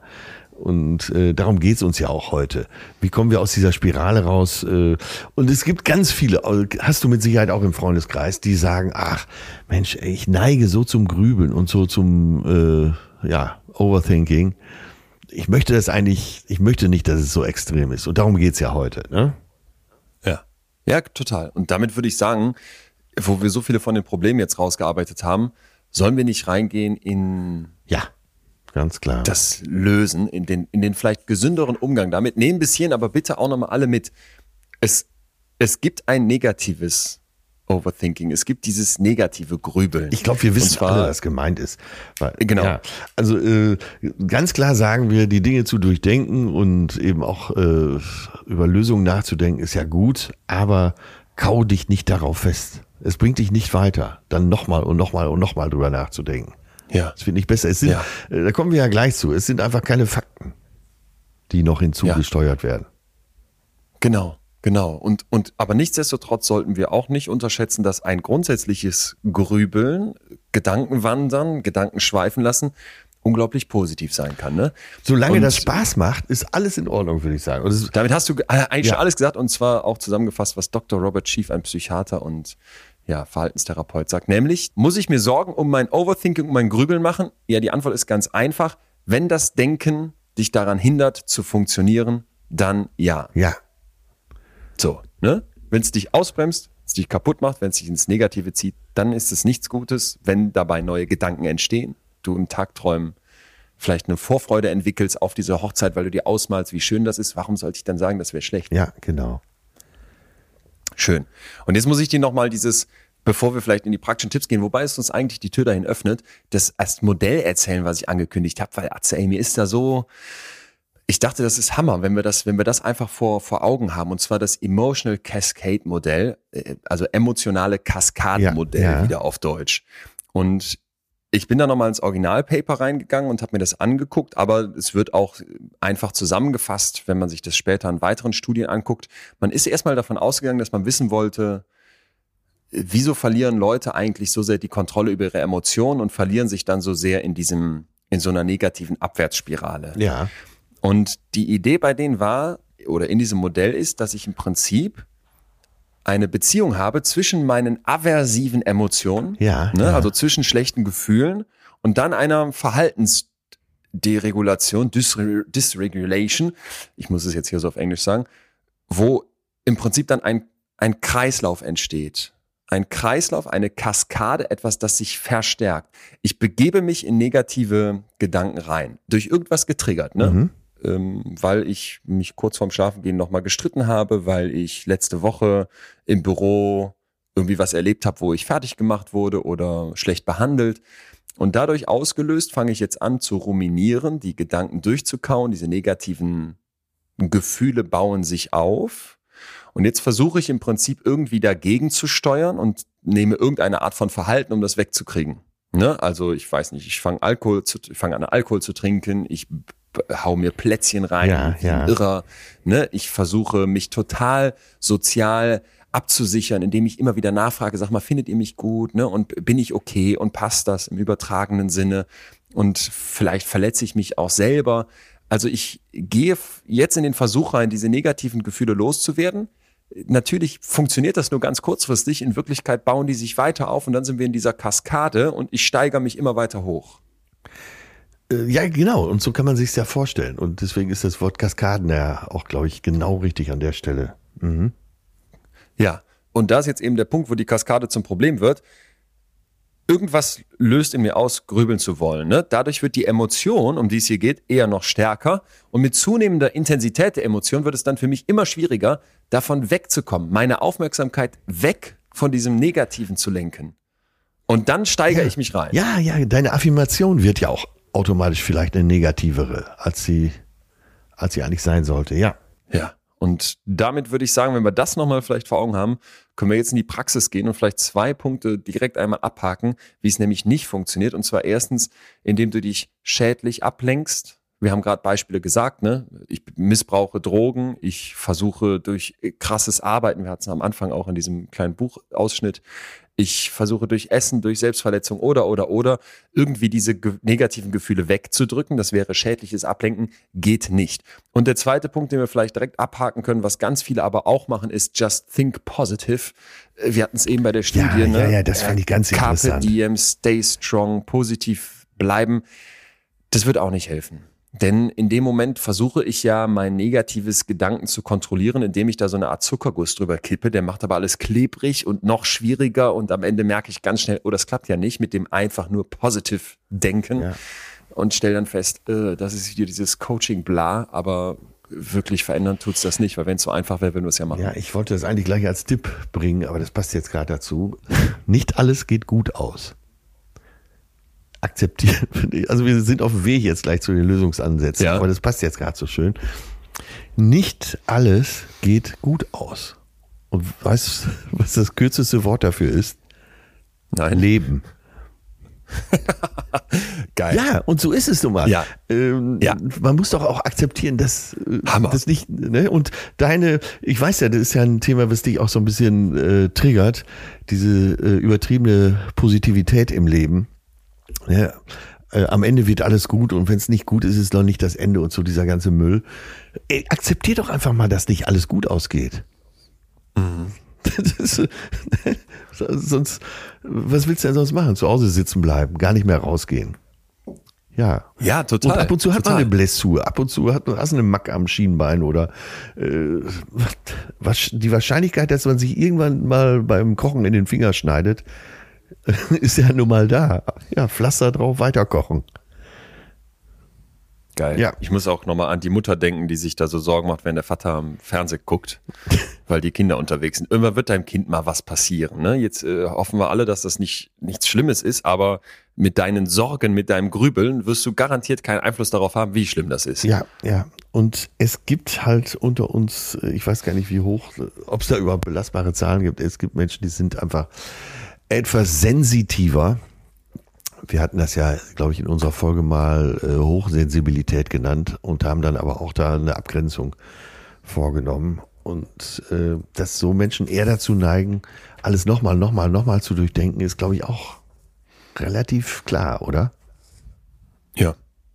Da gibt es definitiv Unterschiede, wie sehr wir dazu neigen, ne? zu grübeln, zu ruminieren. Ich kann mir durchaus vorstellen, dass hier Leute heute zuhören und sagen, ach, gar nicht so sehr mein Problem, aber dann haben wir ja Leute im Umfeld, deren Problem das ist. Und wenn wir ehrlich zu uns sind, das wird ja nicht gar nicht oder total bei einem vorhanden sein, sondern bei, bei uns allen wahrscheinlich so ein bisschen von bis. Ja, genau. Ja. Ich habe Sachen von Dr. Tobias Theismann dabei. Das ist ein Psychotherapeut, der das Zentrum für Psychotherapie in Bochum leitet und der hat seinen Forschungsschwerpunkt im Bereich depressives Grübeln. Also äh, wirklich ein Vollprofi aus der Forschung und dessen Team hat ganz verschiedene Sachen entwickelt, Ja. die äh, unglaublich interessant sind. Das erste ist zum Beispiel der Zwei-Minuten-Test. Ja, also äh, die Idee ist jetzt folgende.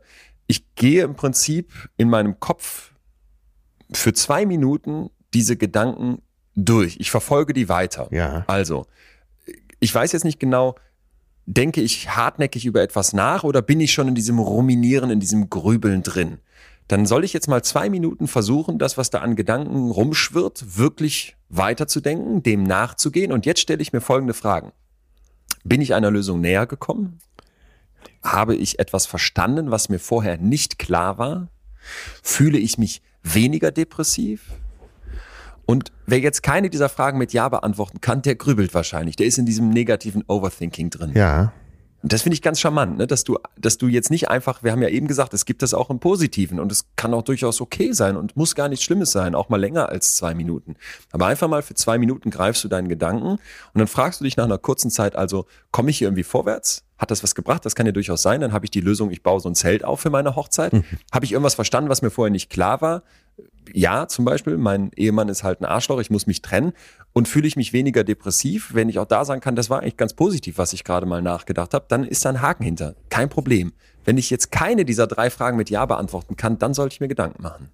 Okay, gut. Ist doch ganz schön. Ja, oder? ja. So mal als kleine, kleines Taschenmesser. Was hast du noch? Ähm, naja, ich hatte, hatte sogar mehrere Sachen mir aufgeschrieben. Einmal äh, das, was ich eben schon sagte, äh, so nicht alles geht gut aus. Ich bin ja dann oft sehr hemsärmlich, aber das, äh, das ist ja auch mein Job hier. Ne? Ja. wir haben eben über Aberglauben und so gesprochen und dieses magische Denken. Und ähm, ja, das sollte man dann, dann auch wirklich meiden. Äh, wir beide regen uns ja hier oft genug auf über diese ganzen Sprüche, träume nicht dein Leben, lebe deinen Traum. Wenn es nicht gut Ja. ist, ist noch nicht das Ende und so weiter und so weiter. Ja. äh, davon wirklich auch mal Abstand nehmen. Das bringt dich vielleicht für so eine Minute weiter. Ähm, 30 Tipps, wie du nie mehr grübelst und so. Äh, was soll denn da drin stehen? Also äh, schalt dein Gehirn da wirklich dann auch mal ein. Eben waren wir ja beim Ausschalten, jetzt sind wir mal beim Einschalten. Also äh, meide das einfach. Ne? Du, du glaubst an die vorbeugende Wirkung von Ängsten. Ja, wenn deine Ängste in den ärgsten Dimensionen äh, du dir ausmalst, dann meinst du doch, du könntest die befürchteten Ereignisse beherrschen. Und das ist ja eben auch gar nicht so. Ne? Wie gesagt, da wieder das Wort Leben hinschreiben. Ne? Man glaubt ja auch, Ja. dass wenn man äh, über eine Sorge nachdenkt, äh, sei man besonders wachsam und könntest die Entwicklung vielleicht Stimmt. so ein bisschen vorhersagen. Und das stimmt ja auch nicht. Präventiv, ja. Ne? Erstens kommt es anders, zweitens als man denkt. Dieser ganz alte Spruch und das stimmt ja auch. Es kommt nur mal anders. Ja. Ja. Ja, Meistens total. besser. Meistens besser. Gelob, bis dahin, wie war es mal von Seneca? Bis dahin gelob, äh, äh, erlaube dir Ja. An das Gute zu denken. Ja, Ja, genau. Geh ich nicht deinen Hammer. Sorgen entgegen. War ja Genau, das war das. War ja das, Ja. was wir bei Seneca uns irgendwo äh, aufs Innenlied des Auges tätowieren wollten. Damit es nur wir sehen. Ich nehme da was vom äh, lieben Dr. Theismann aus seinem Buch Grübeln, wie Gedankenschleifen entstehen und wie man sie löst. Und zwar schlägt er vor, sich mal zu fragen, über wie viel Prozent meines Grübelns habe ich denn vielleicht doch Kontrolle? So, die meisten Leute, die man nämlich fragt, wie sehr grübelst du denn, die haben das Gefühl, völlig unkontrollierbar was da in meinem Kopf stattfindet. Und diese Einschätzung trägt jetzt natürlich dazu bei, dass man sich hilflos fühlt und erst gar nicht versucht, irgendwas dagegen zu tun. So, und deswegen jetzt der Vorschlag, dass ich diese Einstellung mal herausfordere. Ja, und zwar mit kleinen, ja, ein bisschen fiesen Fragen gegen mich selber, selbstkritischen Fragen, die ich aber total mag. Erstens, hast du jemals gegrübelt und nicht mehr damit aufgehört? Ja, also wenn Grübeln unkontrollierbar ist, wie kommt es, dass es trotzdem irgendwann aufhört? So. Ja, ja. Zweitens, könntest du versuchen, noch intensiver zu grübeln. Und was sagt das darüber aus, wie sehr du das Grübeln beeinflussen kannst? Weil das geht ja wahrscheinlich schon. Dann als nächstes, was passiert mit deinem Grübeln, wenn plötzlich irgendwas Unerwartetes passiert? Also du kippst die Tasse mit dem Tee um oder der Postbote klingelt und wird von deinem Hund angebellt. Ist das jetzt der Beleg dafür, dass es kontrollierbar oder unkontrollierbar ist Ja. mit dem Grübeln? Ja. Und wenn ich mir solche Fragen stelle, werde ich ja wahrscheinlich zu dem Schluss kommen, dass die meisten Menschen sagen, okay, ich schätze meine Einflussmöglichkeiten zwar als gering ein, aber 0%, also wirklich keine Kontrolle, das wird mir bei mal kurz darüber reflektieren sehr schnell klar, das stimmt nicht. Ja, Ne? ja. Und damit habe ich eigentlich klar, ich muss mich eigentlich damit beschäftigen, welche Strategien mir helfen könnten, mit denen ich die Kontrolle, auch wenn sie gering ist, trotzdem ein Stück weit steigern kann. Ja. So. Und da stellt er jetzt ganz Verschiedenes vor. Und eine Sache, das habe ich dir eben angekündigt, das war für mich so ein bisschen, ein bisschen die Atombombe, weil es einfach total schön ist. Das ist eine Attention Training Technik, ATT heißt das, entwickelt von Adrian Wells 2011, äh, wo äh, und das kann man dann, könnt ihr gerne mal zu Hause nachmachen. Wir werden euch dafür gleich einen Link zur Verfügung stellen, liebe Hörerinnen und Hörer, wo ich ein Geräusch oder eine Geräuschkulisse höre und jetzt unterschiedliche Aufmerksamkeitsaufgaben bewältigen muss. Okay. Mhm. Das können wir praktisch ausprobieren, wenn du bereit bist. Ja, absolut. Let's begin with 8 minutes selective attention. Focus on the sound of the waves. No other sounds, thoughts, or feelings matter right now. Focus all your attention on the waves.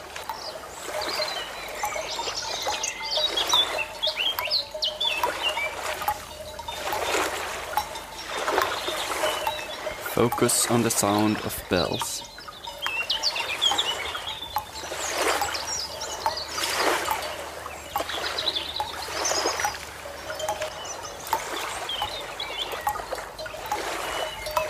Birds.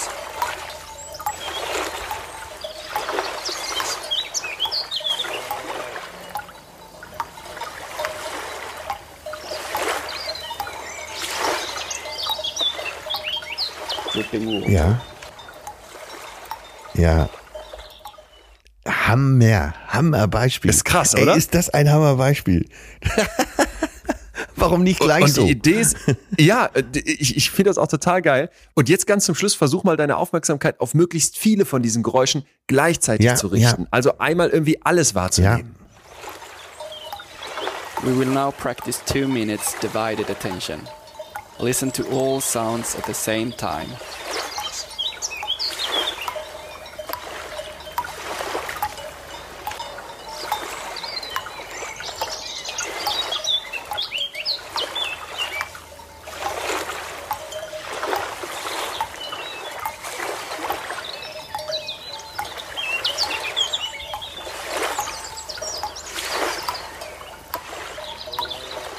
Und?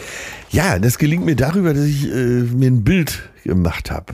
Also ich sehe eine Wiese, ich sehe äh, ich sehe die Vögel, ich sehe äh, Kühe mit Glocken und sehe das Meer und äh, ja. Da, Ey, es ist ja also ich war- so ein geiles geil, oder? Beispiel. Ja, genau so funktioniert's doch. So, und diese Übung, die stellen wir für euch in der Podcast-Description nochmal zum Download bereit. Kann man sich kostenlos einfach anmelden und anhören. Und hilfreich ist, wenn man dann tatsächlich auch seinen Fortschritt ein bisschen protokolliert. Also werde ich besser darin. Ja. Und man kann darin unglaublich viel besser werden. Ne? Und ich finde das so stark, dass du sagst, Moment mal, wenn ich doch mit der Gedanken, mit der Idee rumlaufe, ich kann meine Gedanken nicht kontrollieren, mein Grübeln, meine Aufmerksamkeit, die, da habe ich, die habe ich nicht im Fokus, dann mag das ja vielleicht ein Stück weit so sein. Aber dass du 0% Kontrolle hast, haben wir eben schon mit den Fragen ausgeschlossen. Und wenn ich diese Übung jetzt ein paar Mal gemacht habe und dann feststelle, Moment mal, ich kann durchaus steigern, worauf ich mich konzentriere, Genau. Dann haben wir jetzt den Bogen zu diesem negativen Grübeln, indem wir sagen, warum gucke ich denn nur da drauf? Ne? Ja. Und wäre ich nicht in der Lage, mal weg von den, ich sag jetzt einfach mal, diesem Geräusch hin zu einem anderen Geräusch in meinem Kopf zu kommen. Ja, die Gedanken woanders hinlenken, eben auf Ja. was Positiveres, ja. Ja. Ja. Ne? Also weg von dem, wo jetzt irgendwie alles total negativ ist, hin zu was anderem. Ja, nehmen wir, die Mutter, äh, nehmen wir die Mutter, die am Fenster steht und sich sorgt. Äh, sie kann ja auch mal drüber nachdenken, wie viel Spaß haben meine Töchter jetzt? Sind die am Tanzen? Wie sehen die aus, Mhm. wenn die tanzen? Die sind doch so hübsch und toll angezogen heute Abend. Und schon ist Ja. sie mit anderen, schöneren Gedanken beschäftigt. Ja. So, und jetzt könnte man ja immer denken, weil wir das in der Psychologie natürlich oft haben, dass man da so ganz skeptisch auf Ablenken guckt, weil man denkt, da geht's um Vermeidung, da geht's um Verdrängen. Aber es gilt nicht einfach so, schon gar nicht, wenn es um dieses Grübeln geht, dass ich in der Lage bin, vielleicht meine Gedanken wieder in eine positivere Richtung zu lenken, vielleicht mal weg von all diesem Negativen, so wie du es gerade eigentlich perfekt beschrieben hast, das ist völlig okay.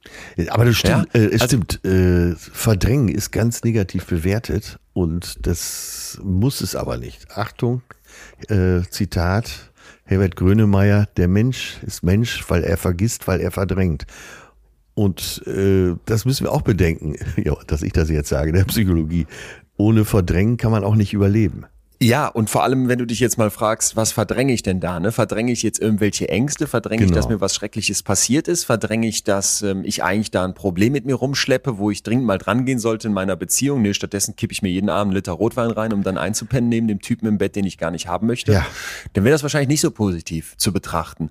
Aber vielleicht wirklich bestes Beispiel bei Leuten, die traumatische Erlebnisse Ganz gemacht genau. haben. Das haben wir hier in der Traumafolge ganz explizit Genau. gesagt wenn es den Leuten gelingt, damit einfach weiter zu leben und die sagen, das ist für mich abgeschlossen und da denke ich gar nicht mehr so viel dran, äh, wer wäre denn, wer wär man denn dann hinzukommen zu sagen, nee, nee, das packen wir jetzt nochmal aus, das gehen wir nochmal durch und da musst du nochmal dran. Das trifft eben nicht auf alle Das zu. trifft nicht auf alle zu, äh, aber es kann natürlich auch ein Tipp sein, fordere deine negativen Gedanken heraus. Hose die hoch, betrachte sie von allen Seiten und wenn du feststellst, äh, das ist Blödsinn, dann kannst du sie auch irgendwo verdrängen. Ja. Ne? Und mit diesem Soundbeispiel, was wir eben hier mal im Kurzdurchgang gemacht haben, was man eben ausführlicher machen würde, mache ich doch genau das, was du gerade beschreibst. Ich sag nicht einfach, ich sitze da machtlos neben, sondern ich erarbeite mir eine Kontrolle, indem ich vielleicht bestimmte Dinge mal übe im Umgang Genau, mit meinen Gedanken. aktiv. Und was Negatives, ja, was Negatives hochzuholen, ist ja auch eine Form der Kontrolle, die wir uns vielleicht bei diesem Grübeln, wo wir was Negatives vielleicht lieber wegschieben würden, nicht zugestehen, nicht zusprechen. Ja, ganz Finde genau. Ich eigentlich gerade nochmal ein super, super, super Punkt. Ja, positiv Ja. hochholen, von allen Seiten betrachten, hat das Wert für mich, ansonsten wirf's weg. Jo. Ja. Ja, so und dann noch etwas, wo man vielleicht dann sagen kann, hey, das wäre, also das ist für mich so ein richtig schönes praktisches Ding nochmal hier Richtung Ende, nämlich, dass ich das Grübeln als Startschuss für Aktivität nutze. Da gibt es zwei amerikanische Therapeuten, Michael Addis und Christopher Mattel, die die Idee verfolgt haben, könnte ich mit dem Grübeln nicht eine Aktivität mit großer Konsequenz beginnen? Ja.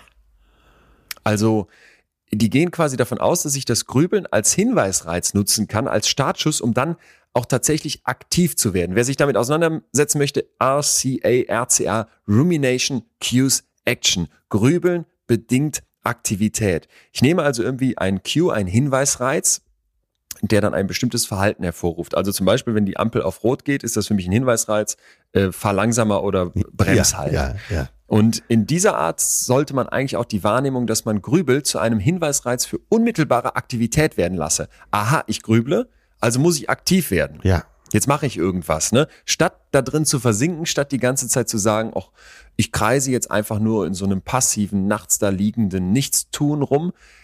Und wenn du nachts aufstehst und sagst, ich schreibe jetzt mal kurz die Gedanken, die da in meinem Kopf rumschwirren, auf. Ich schreibe mir die von der Seele und dann kann ich davon befreit wieder ins Bett gehen und mich hinlegen und pennen. Habe ich doch was gemacht. Ich bin aktiv geworden. Ja, ja, ja, ja. Da, das, äh, den Punkt hatte ich überhaupt nicht auf dem Zettel, aber ja, aktiv werden. Ganz genau. Weil das Grübeln ist ja das Gegenteil. Ne? Da bin ich nicht aktiv, da sitze ich einfach nur in meinem Gedankenkarussell und tue nichts. Ja, und in dem Moment, wo ich etwas tue, breche ich mit einer viel höheren Wahrscheinlichkeit aus diesem unkontrollierten Gedankenstrudel aus. Gilt ja eben auch fürs Schlafen. Bevor du dich da eine Stunde hin und her wälzt, dann mach lieber in der Zeit irgendwas und leg dich dann wieder hin. Ja, Ja. ja, genau. Ja, ein ganz wichtiger Punkt ist natürlich, dass du äh, so einen negativen Gedanken nimmst und mal überlegst, was steckt eigentlich dahinter? Weil oft ist es ja nur so die Maske dessen, was sich wirklich beschäftigt. Und da vielleicht mal den Deckel hochzuheben und zu schauen, naja, warum komme ich überhaupt auf diesen Punkt? Warum nervt mich das so? Warum macht mich das so traurig? Warum äh, beschäftigt mich das immer wieder? Äh, da wäre es wirklich mal gut, zu, sich selber zu erforschen, was steckt dahinter? Oft ist eine, Ja. eine ganz andere Emotion dahinter.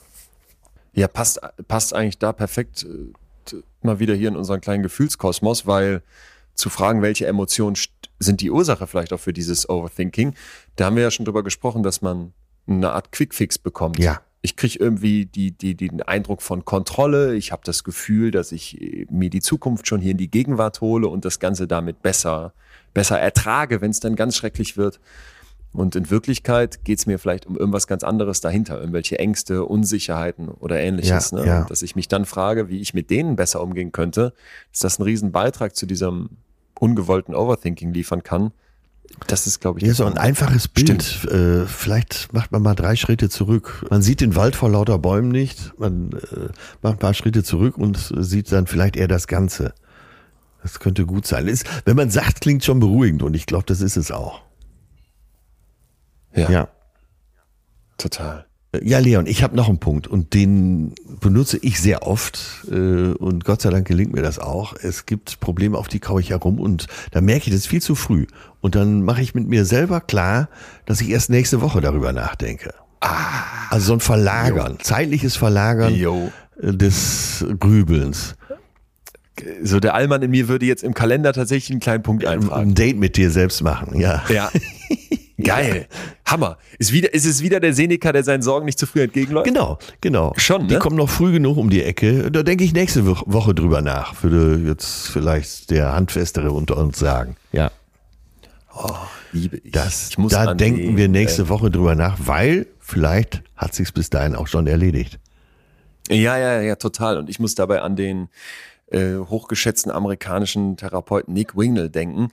Der sagt, dass im Prinzip in dem Moment, wo ich in diesem Ruminieren drinstecke, gibt mir alles in mir das Gefühl, das musst du jetzt tun. Du musst jetzt darüber nachdenken. Ne? Aber eigentlich müssen wir nie über irgendwas jetzt direkt nachdenken, wenn nicht gerade unser Haus brennt und wir dann über dieses Hausbrennen nachdenken Ja, müssen, sondern ja. wir können immer ein Stück weit sagen, darüber denke ich später nach. Und wir haben ja eben gesagt, das Problem kommt dann auf, wenn ich die Kontrolle verliere und wenn mich diese negativen Gedanken in so eine Abwärtsspirale ziehen. Das, Und das, was du gerade beschreibst, ist ja eigentlich die perfekte Antwort darauf. ja, das sagen ja oft dann eben auch die erfahrenen und älteren Kolleginnen. Da kümmern wir uns drum, wenn es soweit ist. Und das stimmt ja auch. Ja. ja. ja. nee, total. Hammer. Ich habe noch was, und zwar, dass du nur auf dem Papier grübelst. Also dieses Overthinking ist so ein Automatismus, der springt dann irgendwie an in deinem Kopf und dann dreht sich die Spirale. Jetzt setz dich mal hin und versuch mal dieses Gedankenchaos aufzuschreiben. Ja? Ja. In dem Moment, wo ich mich dazu zwinge, das schwarz auf weiß vor mir auszuführen, werde werd ich so einen anderen Blick darauf bekommen. Also ich bin mittlerweile eigentlich nur noch mit aktuell, ich habe so ganz verschiedene, weil ich die, es geht gar nicht so sehr darum, dass ich die aufbewahre, aber ich bin immer mit so einem Notizbüchlein unterwegs. Ja. Gerade so ein kleines Oranges liegt hier auch neben mir. Mhm. Und da schreibe ich einfach Gedanken rein, Sachen drin auf und ich muss gar nicht unbedingt immer wieder reinlesen. Manchmal dient es mir einfach nur, die aus meinem Kopf zu holen. Weißt du, wie ich Ja, meine? ich weiß, was du meinst. Und äh, ich weiß ja nicht, ob du da auch Sorgen festhältst. Äh, wenn man, das vielleicht jetzt auch noch so ein Tipp, wenn du die Sorgen da reinschreibst, stellst du nach einer Zeit fest, äh, ich sage jetzt mal vielleicht nach vier Wochen oder vielleicht auch nach einem Jahr, dass das völliger Blödsinn war, sich um sowas überhaupt Sorgen zu machen. Kennst du das? Du hast Genau. viele Notizen und du hältst die, wie du schon sagtest, auch nachts an, für genial in dem Moment des Einfallens. Und Ja. nach ein paar Tagen drüber schlafen oder Wochen denkst du, was ein Blödsinn. Äh, Genau, und dieses, was ein Blödsinn, das passiert ja, wenn ich ruminiere, nicht. In dem Moment nehme ich die Sachen ja automatisch als etwas Wahres, als etwas, als Reales da wahr, Ja. ne, in meinem Kopf. Und wenn ich jetzt sage, ich schreibe das auf, dann werde ich ja auch ganz schnell beim Aufschreiben schon merken, dass ich gar nicht so schnell schreiben kann, wie meine Gedanken sich drehen, kreisen, wenden. Und dann muss ich zwingenderweise da Ruhe reinbringen und werde feststellen, Moment mal, ganz viel von dem, was ich hier gerade aufschreibe, dadurch gewinne ich ja eine Perspektive drauf. Ja, Ein Blick ja, von ja, außen genau. auf mich selbst. Genau. Ne? Und das ist der Kern von ganz viel Therapieansätzen. Und dann werde ich merken, oh, äh, ja, so realistisch ist das jetzt doch nicht. Ja, so wirklich genau. gerechtfertigt vielleicht auch nicht. ne? ja. Das finde ich eigentlich, ist ganz schön. Also ich kann immer versuchen, nicht zu grübeln, aber mal auf dem Papier zu versuchen zu grübeln, wird dir zeigen, ach so, äh, das ist ja gar nicht so, ist ja gar nicht so einfach.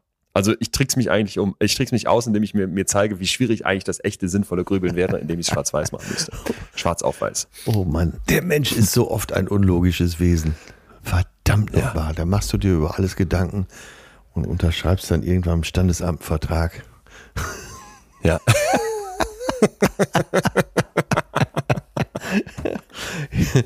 Ja, Ah, ja, okay. Sind wir, sind wir langsam, würde ich sagen, durch. Vielleicht noch eine Kleinigkeit zum Schluss, die Ja. gerade den Leuten hilft, die rumkauen, statt sich zu entscheiden. Micro-Decisiveness nennt Nick Wignall das und sagt, ich suche mir so ganz kleine Entscheidungen, an denen ich übe, Entscheidungen zu treffen. das ist auch clever, Ne? ja. Ich versuche mit den riesigen Entscheidungen zu starten. Ziehe ich um, mache ich Schluss, kündige ich den Job, Ja. will ich Kinder oder nicht und merke dann, boah, ich schaff's nie, ich schaff's irgendwie nie, Entscheidungen zu treffen. Das ist total schwer. Ja klar, weil du dich äh, unerfahren vor einen Berg stellst und sagst, ich schaff's jetzt hier einen 8000 Meter Hügel zu erklimmen ohne Atemmaske. Ja. Und stattdessen dann mal zu sagen, ich fange mal mit wirklich kleinig, mit wirklichen Kleinigkeiten an und merke dann vielleicht, es geht um irgendein Thema beim Grübeln im Kopf. Ja, dann stoße ich schon mal eine kleine Entscheidung in die Richtung an. Ich trage mich schon mal ein in der Immo-Scout-Liste für die Wohnungen in der Stadt und guck mal, was da so Ja, reinkommt. ja, ja, ja, sehr gut. Äh, Ne, also ich treffe erste kleine Entscheidungen. Ich lege dann schon mal fest, wie groß soll die Wohnung denn sein, wie viel kann ich denn dafür bezahlen und, und so weiter. Ja. Und versuche dann im Prinzip mich in eine Richtung zu bringen, wo dieses Entscheiden mir leichter fallen wird, weil ich es einfach regelmäßiger mache. Das muss ich zum Beispiel sagen, wenn ich so jetzt überlege, was so die, der Kern eines, also für mich von der Unternehmer, von, vom Unternehmer sein Ja, ja, ausmacht und auch an vielen Stellen natürlich irgendwie Führungskraft sein, dann, dass man Entscheidungen trifft. Ja, unbedingt. Äh, ne? Nicht immer sind die richtig, oft sogar falsch. Ja, Seltenst fühle ich mich damit hundertprozentig wohl, weil in meinem Kopf natürlich die ganze Zeit ruminiert, rumgekaut und Gedanken zermahlen werden. Aber äh, ganz oft merke ich, wenn ich das jetzt, wenn ich jetzt nicht entscheide, werden wir passiv. Ja. Dann Ja, passiert ja. nichts. Zeiten allergrößter Not ist Mittelweg der sichere Tod.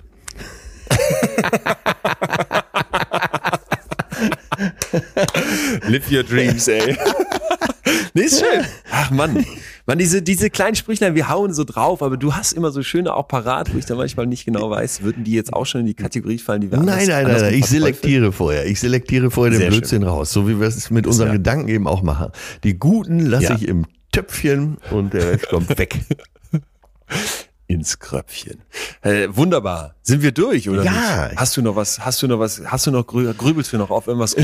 Ja, ich, ich sag's nochmal, Leute, das Leben ist eben so. Das nennt sich so, weil eben auch nicht nur positive Dinge passieren. Und dieses ganze Mindset, alles ist immer nur positiv, das äh, bringt uns vielleicht auch dazu, unser Grübeln zu oft negativ zu bewerten.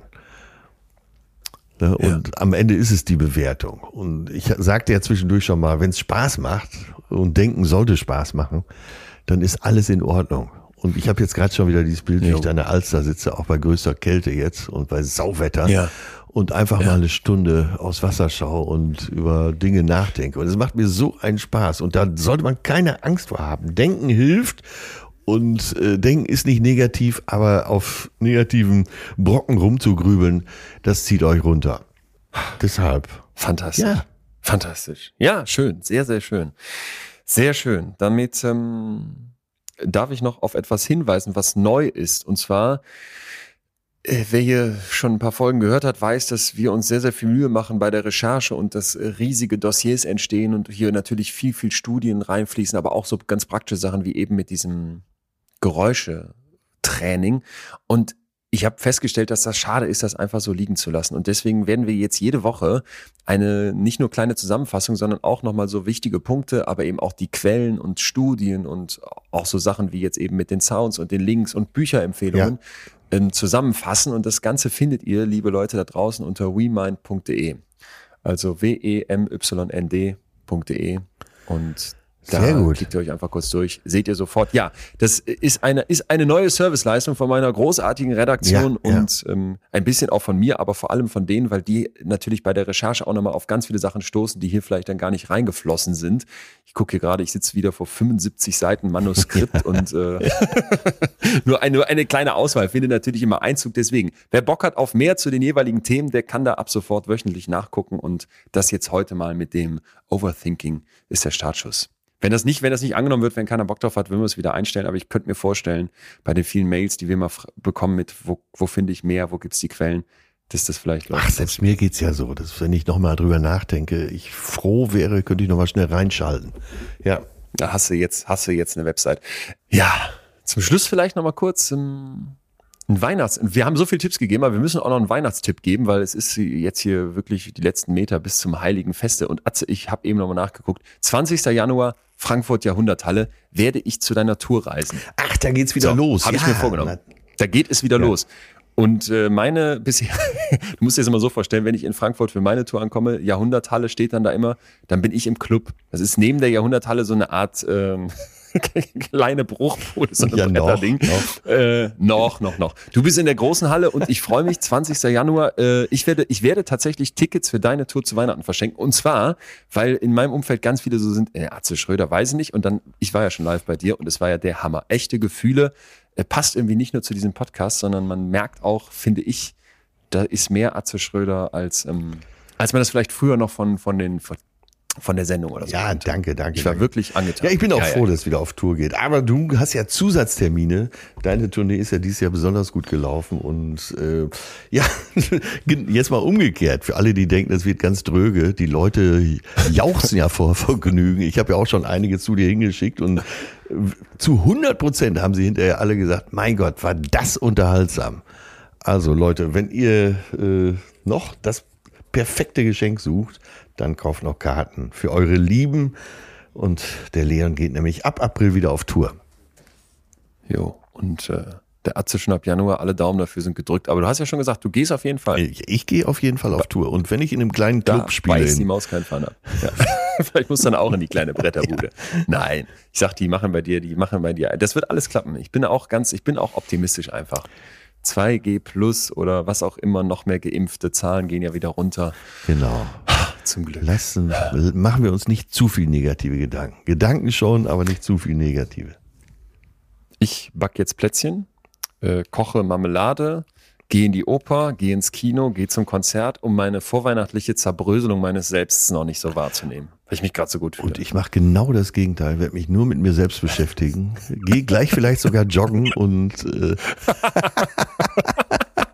Du haderst wieder mit deinem Körper, ne? Ich hab's eben so rausgehört. total. Zwischen den Es Zeilen. Ist, Ach, doch, das ist auf. auch genau die richtige Mann. Zeit jetzt. Verdammt Ja, nochmal. ja, das stimmt. Also Das wenn stimmt. selbst die Lindor-Kugeln. Wenn selbst die nettesten Bekannten sagen, oh, hast du was zugelegt, steht hier,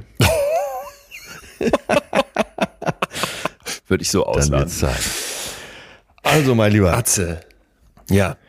Dann hören wir uns nächste Woche. Spätestens nächste- Ist es nächste Woche unsere letzte Folge? das wird dann die letzte Folge vor Weihnachten sein. Ja, Äh, aber auch vor unserer Weihnachtspause, Ja. richtig? Oh Mann. Kleines ja Päuschen. da überlegen wir uns noch schon mal. Ich finde, da müssen auch äh, noch was. einige Mails zur Sprache kommen. Sollen wir uns ein paar Das sowieso. nette raussuchen. Aber es, äh, es ist schon mal hier auch die Vorwarnung ausgesprochen, dass wir äh, ein bisschen Pause machen über den Ja. Jahreswechsel. Mitte Ja, Januar naja, geht's dann weiter. Aber es kommt ja erstmal noch eine Folge. In diesem Sinne. Atze Schröder, wir hören uns nächste Woche hier in alter Freshness und ich wünsche dir jetzt einen guten, einen guten Start in die, in die Ich Körperveränderung. versuche jetzt Carpe diem. innerhalb von 24 Stunden schon mal 5 Kilo abzunehmen. Wenn das einer schafft, dann der Jugendmeister im Geräteturm. äh, alles Gute dabei. Tschüss, tschüss. Alles klar, bis dann, Leon. Tschüss. Das war Betreutes Fühlen. Der Podcast mit Atze Schröder und Leon Winscheid. Jetzt abonnieren auf Spotify, Deezer, iTunes und überall, wo es Podcasts gibt mein PS am Schluss in eigener Sache. Und zwar suche ich neue Köpfe für mein Team. Wenn du Lust hast, mit mir durch die unglaublich spannende Welt der Wissenschaft, der Psychologie zu segeln, dann geh jetzt auf wemind.de slash jobs. Ich will noch gar nicht viel verraten, weil alles weitere steht dort. Grundsätzlich geht es darum, dass ich also Leute suche, die Bock haben, Forschung aufzubereiten, Wissenschaft zu lesen, das Ganze dann für Social Media oder für Podcast-Folgen so fertig zu machen, dass ich, dass wir damit gut arbeiten können. Also wenn du Lust hast, Themen zu diskutieren, diskutieren, wenn du eigene Ideen einbringen willst, wenn du Lust hast, kreativ zu schreiben, zu lesen, zu recherchieren, aufzubereiten, dann würde ich mich total freuen. Der Rest steht da. Also einfach wemind.de slash jobs jetzt besuchen und dann kannst du das alles ganz in Ruhe durchlesen. Wenn du jetzt denkst, ah, weiß nicht genau, ist das was für mich, empfehle ich dir trotzdem mal kurz vorbeizugucken, weil danach weiß es dann sicher.